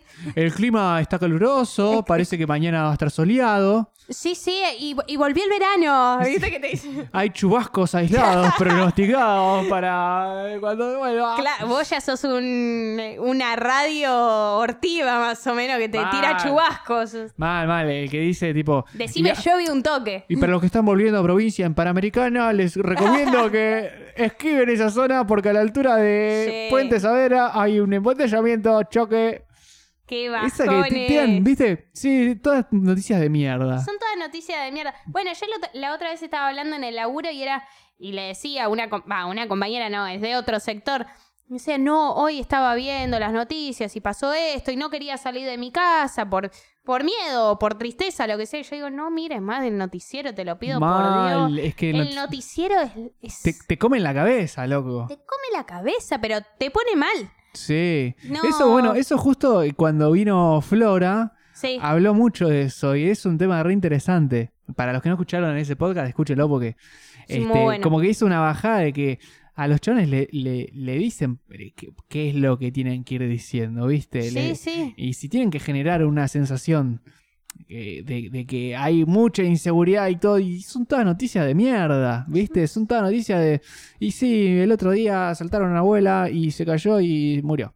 Claro. Oh. Decís, no quería arrancar la mañana así y no quería terminar el día así ¿Quién, tampoco. quién quiere arrancar la mañana así? Yo no Porque entiendo viste la que gente. hay gente que se despierta y prende el noticiero. Decís, innecesario. Totalmente innecesario. Totalmente. Después llegás en otro momento, sí, informate, pero tal vez leyendo las noticias, lees rápido, decís, esto me interesa, esto no. ¿Vos hay alguna fuente por la que te informás?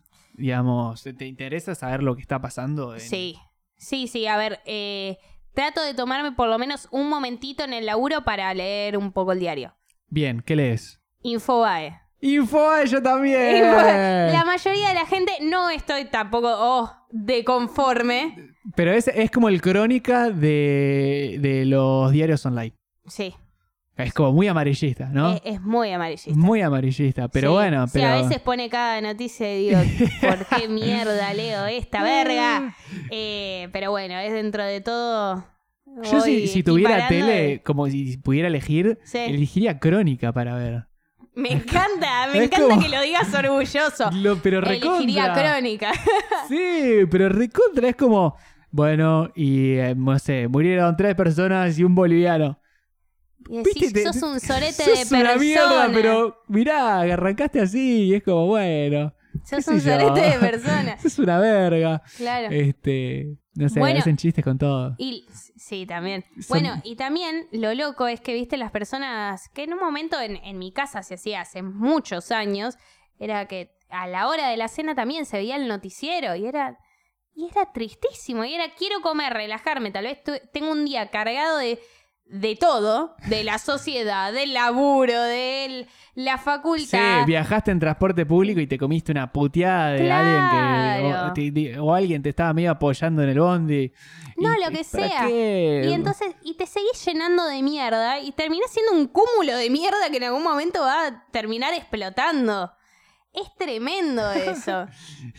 Ve- Dicen que es una chica la que escribe los- lo- las placas de crónica.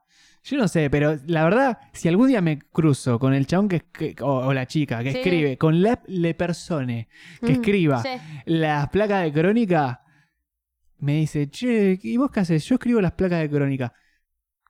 Instintivamente lo primero que me sale es darle un abrazo y decirle, bien, Va a estar todo bien en la vida. bien, bien, loco, vos te sabés tomar las cosas con humor. claro. Ya está. Es que no. Noticias de mierda con humor. A ver, su laburo lo está haciendo mal. Su laburo es informar. Y está informando medio como el ojete. ¿Qué sé yo? De repente te tiran una Y de manera ver, discriminativa. eh, eh, do- dos de la tarde. Eh, el típico timbrecito de crónica. Sí. Faltan 128 días para el verano. Y es como, sí. Y, y todas esas cosas que pasan en crónica que en otro noticiero no pasa, ¿entendés? No, No, ninguno te dice, faltan 28 días para el verano. No, es más, viste Eh. que en, en un año nuevo nunca te pusieron crónica para ver cuándo. Re. en Aparte- la cuenta regresiva es en, la crónica. Cuenta, la cuenta regresiva es en crónica, no se sabe Es por en qué. crónica. Porque aparte uno puede ver de golpe, bueno, ya que estamos, vamos a decir todos los canales, pero uno termina viendo tal vez otros canales de aire. Sí. eh, pero en Año Nuevo crónica. Sí, sobre todo No si sé. son. A ver, son las 11. eh, esto pasa mucho en mi familia, ¿eh? Sí, sí. Eh, sobre todo el, el último año nuevo, me, tengo la imagen perfecta Sí. de que estábamos todos, bueno, ya habíamos comido, estábamos todos medio llenos ahí, como en una mesa de dulce, qué sé yo. Para 20. ay, Estábamos ya todos está. tomando, Sí. ya hablando cualquier gilada. Y de repente se hacen las once y pico. Y dicen, bueno, poné crónica, poné crónica. Sí, Como el, de- el poné crónica de las fiestas me encanta. Pone crónica, pone crónica. Pero Claro. como de fondo, ¿entendés? Como Sí, de fondo, como para ver si. Porque cual- llega un momento en el que empieza el conteo y ahí ya no hay forma que te pierdas el año nuevo. Y brindes eh, cuando dice cero Sí. y todo. ¡Ah, feliz año! A los ojos, a los ojos. y mi tío que, que es judío dice: Feliz me muero, feliz me muero. Eh, bueno. Aparte me, me gusta como eh, las familias, Mm. los rituales que tienen para Año Nuevo también. En mi familia en una época eh, no me acuerdo a qué número, eh, pero se llamaba para que te digan la hora exacta. No sé si era la En el- en el operadora. ah, había un, te- había un número de teléfono eso antes cuando... Sí, sí, sí, que- que te decía la hora exacta. Bueno, viste que ahora, a ver, vos pones cualquier celular, le decís estoy en Argentina Sí. y ya te pone la hora, listo. Claro. Punto final. Antes, vos llamabas y te decía, es la hora 12, 27 minutos. Claro. 37 segundos. Y vos ahí estabas como, sí, sí, sí, sí. Y pusiste Claro. el reloj en hora en ese momento y capaz que tenés un par de segunditos medio, Sí. medio tránfugas. Pero así se seteaba el reloj. Sí, sí, sí. Es más, me acuerdo también eh, que se hacía mucho en los veranos, creo que por el sol, no sé, nunca supe bien por qué. Pero ahorita que decía, no, bueno, y ahora vamos a adelantar una hora. Ah, sí, re. Eso hace una bocha de años que no lo veo, que no veo que pasa otra Es vez. verdad. Pero, y entonces estaban todos con los relojes, me acuerdo que eran verano Ge- Gesell. Yo tenía seis años más o menos, estaban todos con los celulares y yo no entendía una verga de lo que estaba pasando. Era, no, no, no, se está adelantando una hora. Y después todos los chistes boludos que salen, que, Sí. que es el mismo chiste boludo de año nuevo que no, no, No me... me- baño desde el año pasado. Sí. Ah, sos un jodón Sos- bárbaro. No como eh, nada desde el año pasado. Eh, Dale, pelotudo. Claro. La concha de tu madre. Pero eh, yo, eh, a ver, yo soy una persona que me río de todo. Que Ah. no, eh, yo te voy a festejar siempre cualquier chiste, sea muy malo. Cualquier chiste vas a festejar. No, no, no, cualquier chiste no, porque, pero... pará, te quiero mostrar algo. A ver, dale, ¿qué me querés mostrar? vos decís lo que querías decir mientras Eh, esto. no, no, no, que hay chistes que son muy buenos. A ver, ese de no me baño desde el año pasado es tan boludo, pero me voy a reír igual. Es lo mismo que el chiste boludo de trabajo. ¿Cuál? No sé, no- un chiste, a ver, de tu laburo, ponele que hay una interna y bueno, te haces un chiste. Claro, que todos repiten con una ese. palabra, claro, y nada más esa palabra la usás en tu trabajo y lo usás, decís, oh, chiste de laboral. Yo me cago de la risa, o te hago esos chistes boludos, porque, porque sí, y decís que chiste verga, pero ¿Qué quedó chiste bien. verga? Y todo el mundo se ríe, no lo quieren admitir. Pero con esos chistes verga, la gente se ríe. Es que la gente se termina riendo de los chistes verga. ¿Vos sabés qué? Sí, Es- ganan más para mí que los ingeniosos los chistes verga. A ver, eh, el- los chistes verga, eh, y sobre todo si son en cantidad, te terminas riendo. Sí. Pero eh, eh, había pasado el otro día Sí. de que, viste, yo cambié el celular hace muy poco Sí. y estaba descubriendo cosas, qué sé yo, y descubrí algo Sí, que me pareció genial. qué cosa. Mirá esto. Uy, te- Pará, pará. Miedo, miedo en las rocas. Mirá, mirá. Decime algo gracioso. Uy. Aquí va, maestra, ¿me castigaría por algo que no hice? No, Pepito, por supuesto que no. Qué bueno, porque no hice la tarea. Malísimo. muy malo! Malísimo. Pará, pará, pará. Le Ma- damos... malísimo y me terminé riendo igual. Pará, no. es pero... muy malo. Pero ese fue muy malo. Igual Ese fue me muy encantó malo. el celular que te haya tirado un chiste. Un chiste, pará. Me encantó. O sea, me da gracia que el celular tire un chiste. Eso no da gracia. Ser graciosa es muy difícil, todavía estoy aprendiendo. Me encanta porque es como sincera, sabe. Sabe, sabe dónde está parada. Eh, esa Siri. No, este es el de Google. Ah, Ese es el mira. de Google. Mira, pará. Vamos, a- vamos a darle otra Y oportunidad. todos podemos hacer eso porque no paro en el celular, ya me tenés todo el Si día. tenés la aplicación, sí. Este, ¿Cómo o se sea, llama la Esta me, aplicación? me vino con el celular. Es como la de asistente de Google, creo que se llama, algo así. Ah, Ah, A me ver. parece que la tengo. Decime algo gracioso. Muy bien, aquí va un chiste. Mamá, mamá, no me esperes esta noche. ¿Por qué, Pepito? Porque ya estoy aquí. ¿Qué? Malísimo. No. Pero pará, a mí me había tirado un par mejores, ¿Por qué son tan malos? Igual me gusta que no se repitan los chistes. Pará, el ter- la tercera la vencía. ¿Sobre qué quieres más información? Ay, no, ah, boludo. claro, le tenés que decir. Decime un chiste. ¿Cuál es el ave que mejor baila? El flamenco. ah, malísimo. ¡No! Malísimo. No, no, no, no, no. Malísimo. No, Qué- no, no. Qué malos Pero chistes. el otro día me había tirado un par de, de mejores chistes, boludo. Esto no le da gracia a nadie. Esto Igual, no le da gracia a nadie. ah, yo me reí un, un poquito. Hay un par que se rieron un poco. es, que, es que, a ver, también eh, el chiste depende de quién lo cuente. Y lo, lo cuenta muy con voz de robot, ¿no? No, no, pero a veces tal vez eso me parece más gracioso. Aparte, ya me da gracia la situación de que vos le estés hablando al celular. El celular me cuenta un chiste. Claro, esa situación ya es graciosa, ya me voy a reír.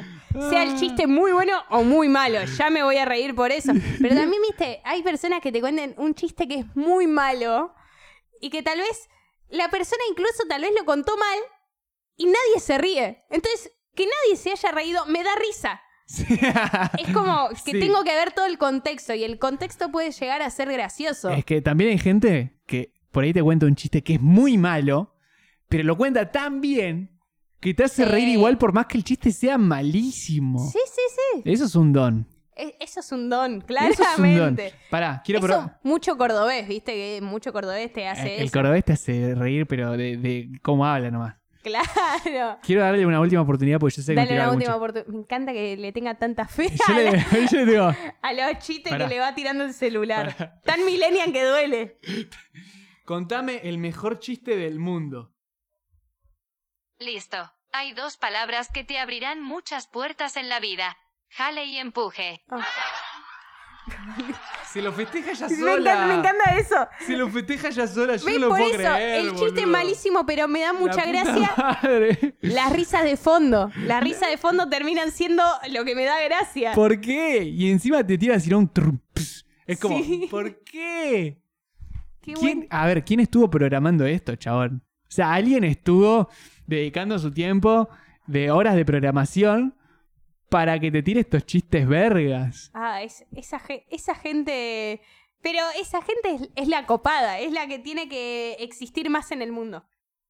Sí. Eh, sí. Por más gente así en el mundo que invente estas cosas que te cuenten chistes. ¿Y qué más hace eso, la aplicación? Información te debe tirar. No das gracia, pero te quiero igual. Esta respuesta es de YouTube. ¿What? Ay, ¿Qué me tiró? Ah, Eh, te- me tiró. es, eh, es como que le dijiste te quiero y te clavó un visto mal, horrible. qué garca. Me tiró la canción de Calamaro. No, pará. Le voy a pa- te quiero. Creo que tienes excelente gusto. ¡Guau! Me encanta porque se cree mil. Se cree mil. Bueno, pero ya llegó la tecnología a un nivel que es robot. Es un re robot. ¿Vos pensás que eh, en un futuro vas a ir a una a cualquier eh, tienda Sí. y te va a atender uno de estos bichos?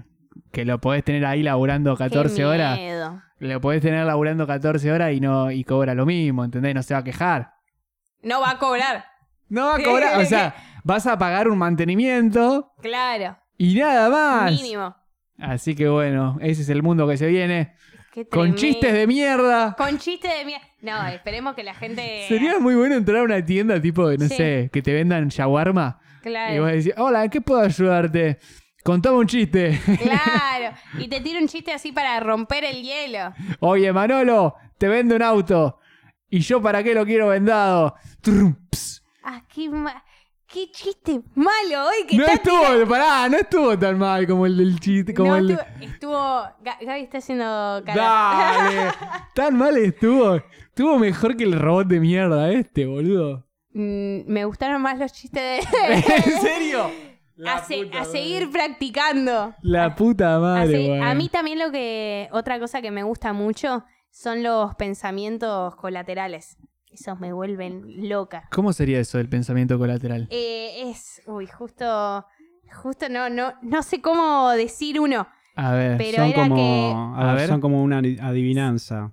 Por ejemplo, te cuento el final de una historia y vos con los personajes y las reacciones de los personajes tenés que adivinar o Claro. deducir el principio.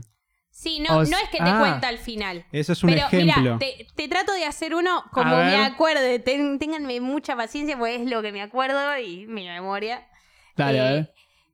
Hay un señor que todos los días eh, vive en el piso 6 Sí. del edificio, de su edificio, claramente.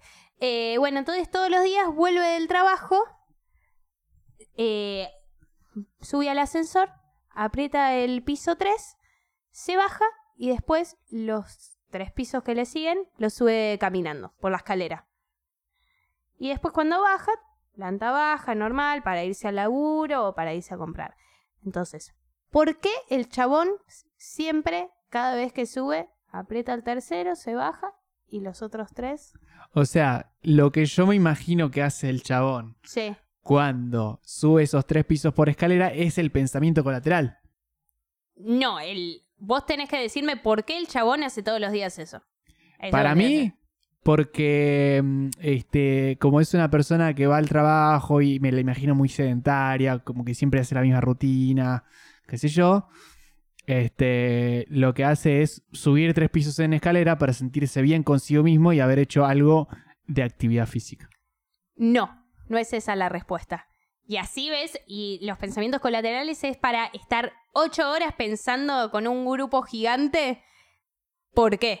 Yo te Yo- voy diciendo, no, no es por eso, entonces vos tenés que decir otra cosa. En este caso, podés seguirla pensando o te puedo decir la respuesta. Porque el ascensor llega hasta ese piso. No, no, el ascensor anda completamente bien. Porque en el piso ese hay, uh, eh, hay una vecina que tiene un perrito y le gusta escuchar el ladrido del perrito y decirle, hola, Michi, Michi, Michi. Michi". Y- Me encanta toda esa imaginación, pero no, no es por ahí. Y pará, no mires el chat, porque... Al... No, mire, no ¡Ay, quiero ver! No me puedes decir no hagas esto y después No, decirme no que- lo mires. Es lo mismo que cuando con Facu hacemos la. No, ya está mirando. No, cuando no. Facu hace... con Facu cuando hacemos las trivias no podemos mirar el chat. Es Y a verdad. veces miramos sin querer, pero nunca llegamos a leer, porque para leer hay que como. Sí, sí, mirar no, mucho. Yo si miro así no puedo. Pero ahí medio que lo sacaron. Bueno, te lo voy a decir porque. A ver, se ¿quién lo está sacó? muriendo de suspenso. la gente. Eh, A ver. Es, es enano. Nada más llega al tercero y después sube caminando las escaleras. No ¿Qué? llega hasta apretar el sexto. ¡Ay, boludo! ¿Viste? Están re buenos. Y, habí- y había uno Era así. enana, pobre, es re triste al final. No, no, este, o sea, es un, un- un cuento, no, no es un chiste. A ver, se podría. Es un po- pensamiento colateral, se- claro. Se podría poner un, no sé, un. Che, ingreso un segundo. Sí. Estoy bastante seguro que es pensamiento lateral. Ah, lateral. Porque están diciendo colateral muy convencido. Ah, lo estoy diciendo reconvencida con puede, lateral. puede que esté equivocado yo también, pero estoy bastante seguro que No va por sé, ahí. yo una vez sé que leí pensamiento colateral, puede ser. Ok. Mirá bueno, ese pensamiento. está bueno Que, eso. que tiene lateral y puede tener un co adelante. El pensamiento claro, corner. sí, había unos que también, hay uno que es mi favorito, que no lo sé contar ni un poco, o tengo que estar ocho años contándolo, pero también es para, te reunís con gente y les tratás de quemar la cabeza. Lateral, dice. Ahí dicen lateral, bueno, Mirá, pensamiento lateral. Vamos a ayudarnos en el chat. Dice, el pensamiento lateral, del inglés lateral thinking, Tomá. ah, es un método, eh, es un método de pensamiento que puede ser empleado como una técnica para la resolución de problemas de manera imaginativa. Ahí. Ok. ¿Eh? Esos me gustan más, pues son para pensar. Bien, te- como que te, te- te obligan a pensar algo, te obligan a reflexionar. Es, es que yo lo veo como una película, como las películas que, que yo las llamo película para pensar, que decís, claro, pero eh, este mató a la, a la mamá y decís, no, no, no, no la pudo matar, que, viste, Sí, cuando sí, pasa eh, los plot twists, hoy estoy con los plot Los twists. plus twists. Eh, Me gusta bueno, eso. eh, me parece que es así, es como matarte tratando de pensar y es una respuesta a veces re simple. Muy bueno. Sí, eso está. Me gusta. ¿Alguna vez te juntaste así a hacer eh, pensamiento lateral? No, no, no, no. Bueno, y me gusta mucho también lo que son juegos. Viste que ahora no, no sé cómo se llama, que A ver, eh, son los, jue- los juegos mentales. Ahí. ¿cuál de todos? Que, que te juntás y tenés de terror, de ciencia, de realidad virtual.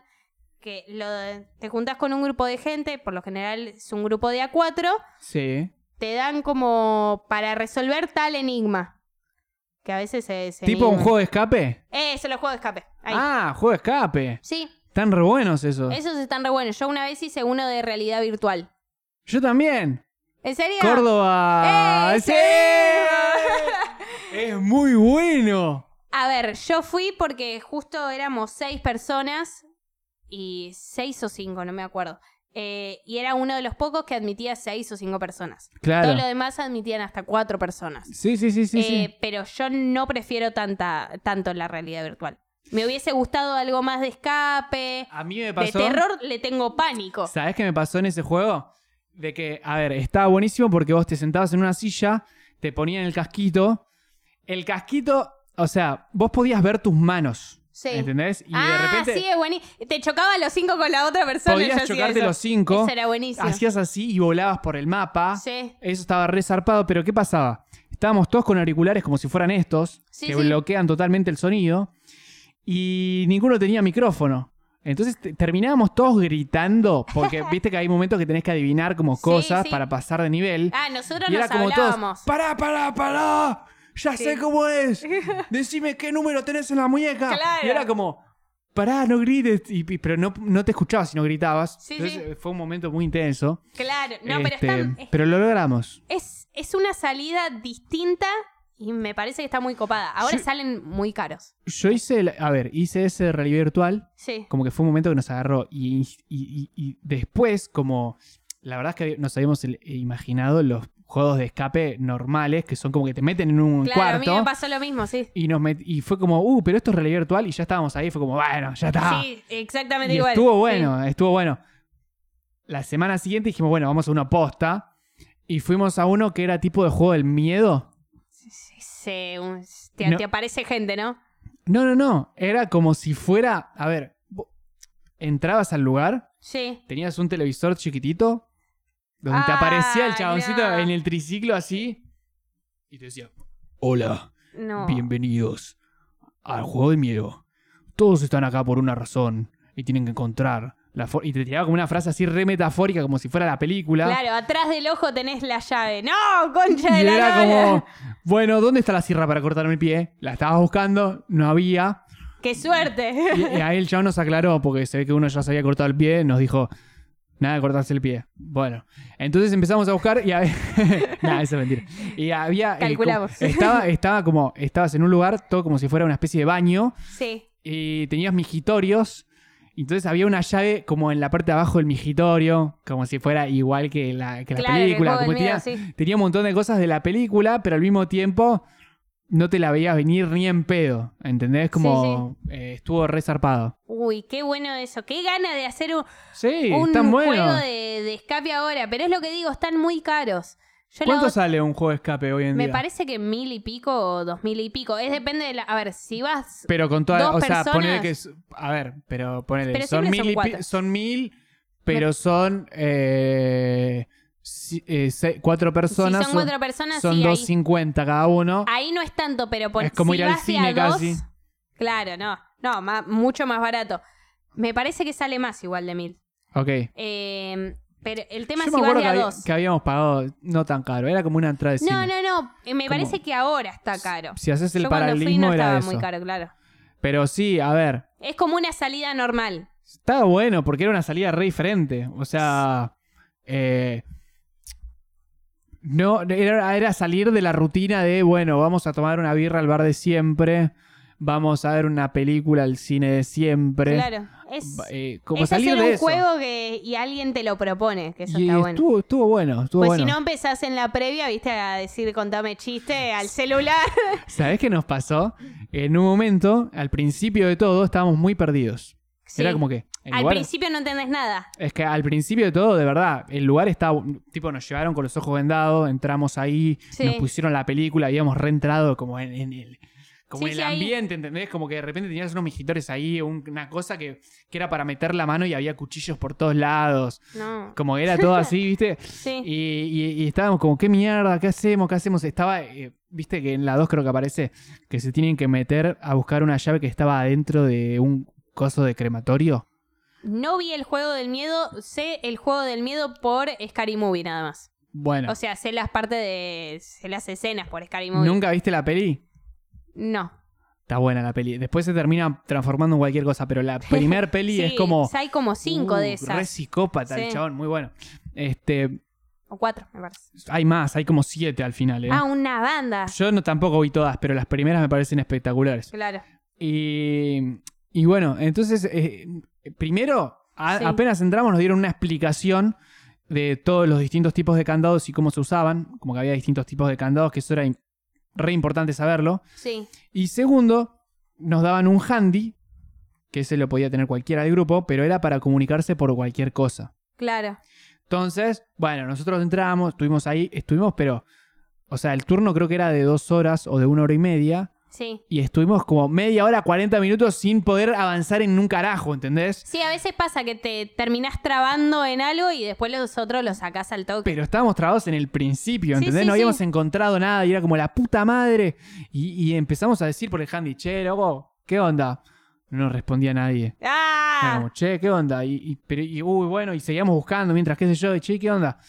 Y en eso abre así la puerta el chabón, eh, prendan el handy. Y era como que estaba apagado el handy. ¡No! Y, el- y nos sacó todo, porque estábamos encerrados ahí, ¿entendés? Estábamos encerrados con el reloj Es que titilando. sí, lo- los chabones, o sea, están que, si- para. que si llegaba a darte cero una te mano. morías, ¿entendés? Era como que te habías metido en todo el, el- el ambiente. Y te dice prendele handy, Y era negro. como, eh, eh, sí, prendan el handy. Y, ¿Pero cómo? ¿Cómo se prende? Y giró una perillita así, hizo track, ahí, ahí está, ahí está, bueno, sí. Y después nos siguió hablando por el handy. Y era como, no, flaco, nos sacaste de todo el humor. Lo hubieses prendido antes, la concha de tu madre. Pero estaban ustedes jugando como el ojete y trató de no, de no sacarlo de, de- del mambo. y Sí, bueno. sí. Igualmente, menos mal que vino y nos salvó, porque si no hubiésemos seguido en cualquiera, porque era una pista re difícil.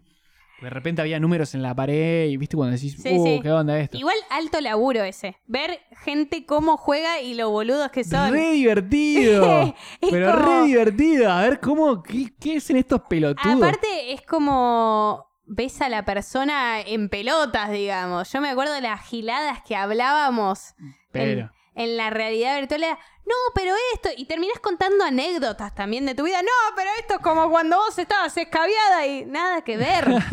nada que ver. Y el otro termina sabiendo toda tu vida de lo que hiciste cuando estabas escabiada, que parecía, no sé, el, el que es cuando se pone todo negro. No sé, cantidad de cosas. Pero está muy bueno, me parece alto laburo. Yo dije, Sí, re divertido. re Nada divertido. más tenés que poner, va, no sé, nada más para mí es poner turnos y tal vez ir guiando a la gente cómo Estás re ayudar. tranca ahí. No, tal vez sea, ah, deben tener mucho más laburo que ese, calculo. No sí, sé. obviamente tenés que Sí. preparar todo porque una vez que se van tenés que ordenar todo. Sí, Tenés que explicarles bien cómo funcionan los candados y todo eso. Pero una vez que entran y ya están organizados los turnos, sí. porque encima es por horario, es cada una sí, hora, sí. qué sé yo.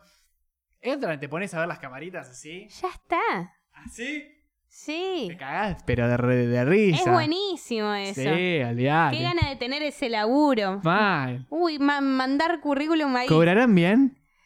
No sabemos. No creo igual. En este.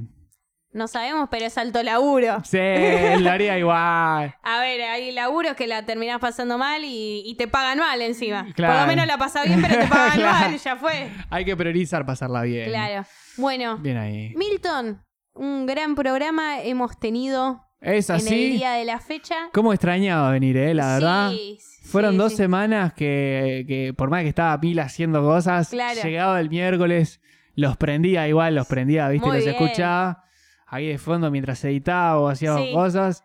Y era como, uy, qué ganas de ir y decir pelotudeces y Claro, sí, a mí también la- las veces que, que uno no puede, o a veces son vos, Facu, un invitado, lo que sea, eh, es- decís, estás escuchando la conversación y decís, uy, lo que diría, Es lo más. que diría. Qué gana de meterme y hablar. Es recontra por y ahí. aparte también te enojas con. A mí me pasó que A me ver. enojaba con ustedes. Era, no, ¿cómo vas a decir ¿Cómo vas a decir eso? Y en el momento, viste, es como una charla de, de amigues, entonces decís cualquier gilada. entonces. Cosas que pasan en la vida. Bueno, tu reflexión entonces. Mi reflexión es, este... Hablamos de muchas cosas Hablamos hoy. de una banda de. Primero, la primera reflexión que voy a tirar es no confíen en los chistes de Google. Todavía tiene mucho que aprender. Una. Lo está demostrando. Y segundo, este que están buenos los desafíos, ¿viste? Como de entrar a eh, superar una etapa o entrar, iniciar una etapa, Claro. este, encontrar esas cosas que te, que te, que te van diciendo los que ya pasaron por ahí para poder este, no cursar los sábados a la mañana y esas Claro. cosas. Sí. Este, así que nada, que es, es algo muy productivo eh, Claro. someterse a eso. Esa es mi reflexión. Muy bien. Bueno, y mi reflexión también es, eh, escuchen al otro que siempre va a tener cosas, co- va a tener información, y más en la facultad. En la facultad es, bueno, me- y te tiran siempre. En la facultad la gente es muy solidaria. A mí me Sí. pasó que compañeros que están terminando el CBC o que ya están en la carrera, como vos, que te dicen, No, pero boluda, me hubieses dicho, concha de la lora. me- ¿Por qué no me dijiste antes? No, pues no me dijiste vos. Bueno, entonces, ahora cada vez que tengo un parcial, digo todo. Che, tengo parcial, tenés algo para pasar. Bueno, así Siempre que- hay alguien, Salvador, que te tira un resumen. Sí, Hay- es más, hay un drive que va girando sí. que es como con todos los resúmenes que se fueron juntando, que es muy bueno, Pásamelo después. obviamente. bueno, eh, y eso, así que confíen en el otro eh, y también, si ustedes pueden ayudar, ayúdenlo, que es un ser que está desesperado en la vida. Eh, y bueno, y sean felices. Ah, y nos olvidamos olvidado de decir, eh, este fin está el Festival Internacional en Mar del Plata. Mar del de cine. Plata. ¿Te vas Sí. para allá entonces? Yo me voy para allá en Mar- a Mar del Plata, un golazo. Sí me parece que va a estar soleado, va a estar No, no va a estar soleado. ¿No? No, me quiero matar. ¿En serio? Yo leí Te todo lo contrario. No, ya estaba preparando la bikini, playa. Oh. Eh, ya tenía todo pensado. Era playa, peli, playa, peli, playa, peli. Me cagó. Voy a hacer La todo puta. peli. Bueno, igual, pará. Sí. Es verdad, si llueve estás en el Festival de Mar del Plata, te ves Estoy en el 400 festival. pelis. Sí, ya y fue. listo. Ya fue. Así que les contaré después. Bien, me gusta Eh, eso. Claro, voy a ir los tres días. Vamos a ver qué sale y les cuento después todo lo que tengo. Si Por pueden ir, favor. vayan. Eh, es algo nuevo, algo distinto como los juegos de, de- de escape, digamos. Hagan cosas distintas en la vida para cambiar, para ponerle onda. Bien ahí. Así que bueno, nos despedimos. Nos despedimos. Hasta acá llegó el capítulo 39. 49. 49. La carne. Nos vemos, Milton. Nos vemos, Pau.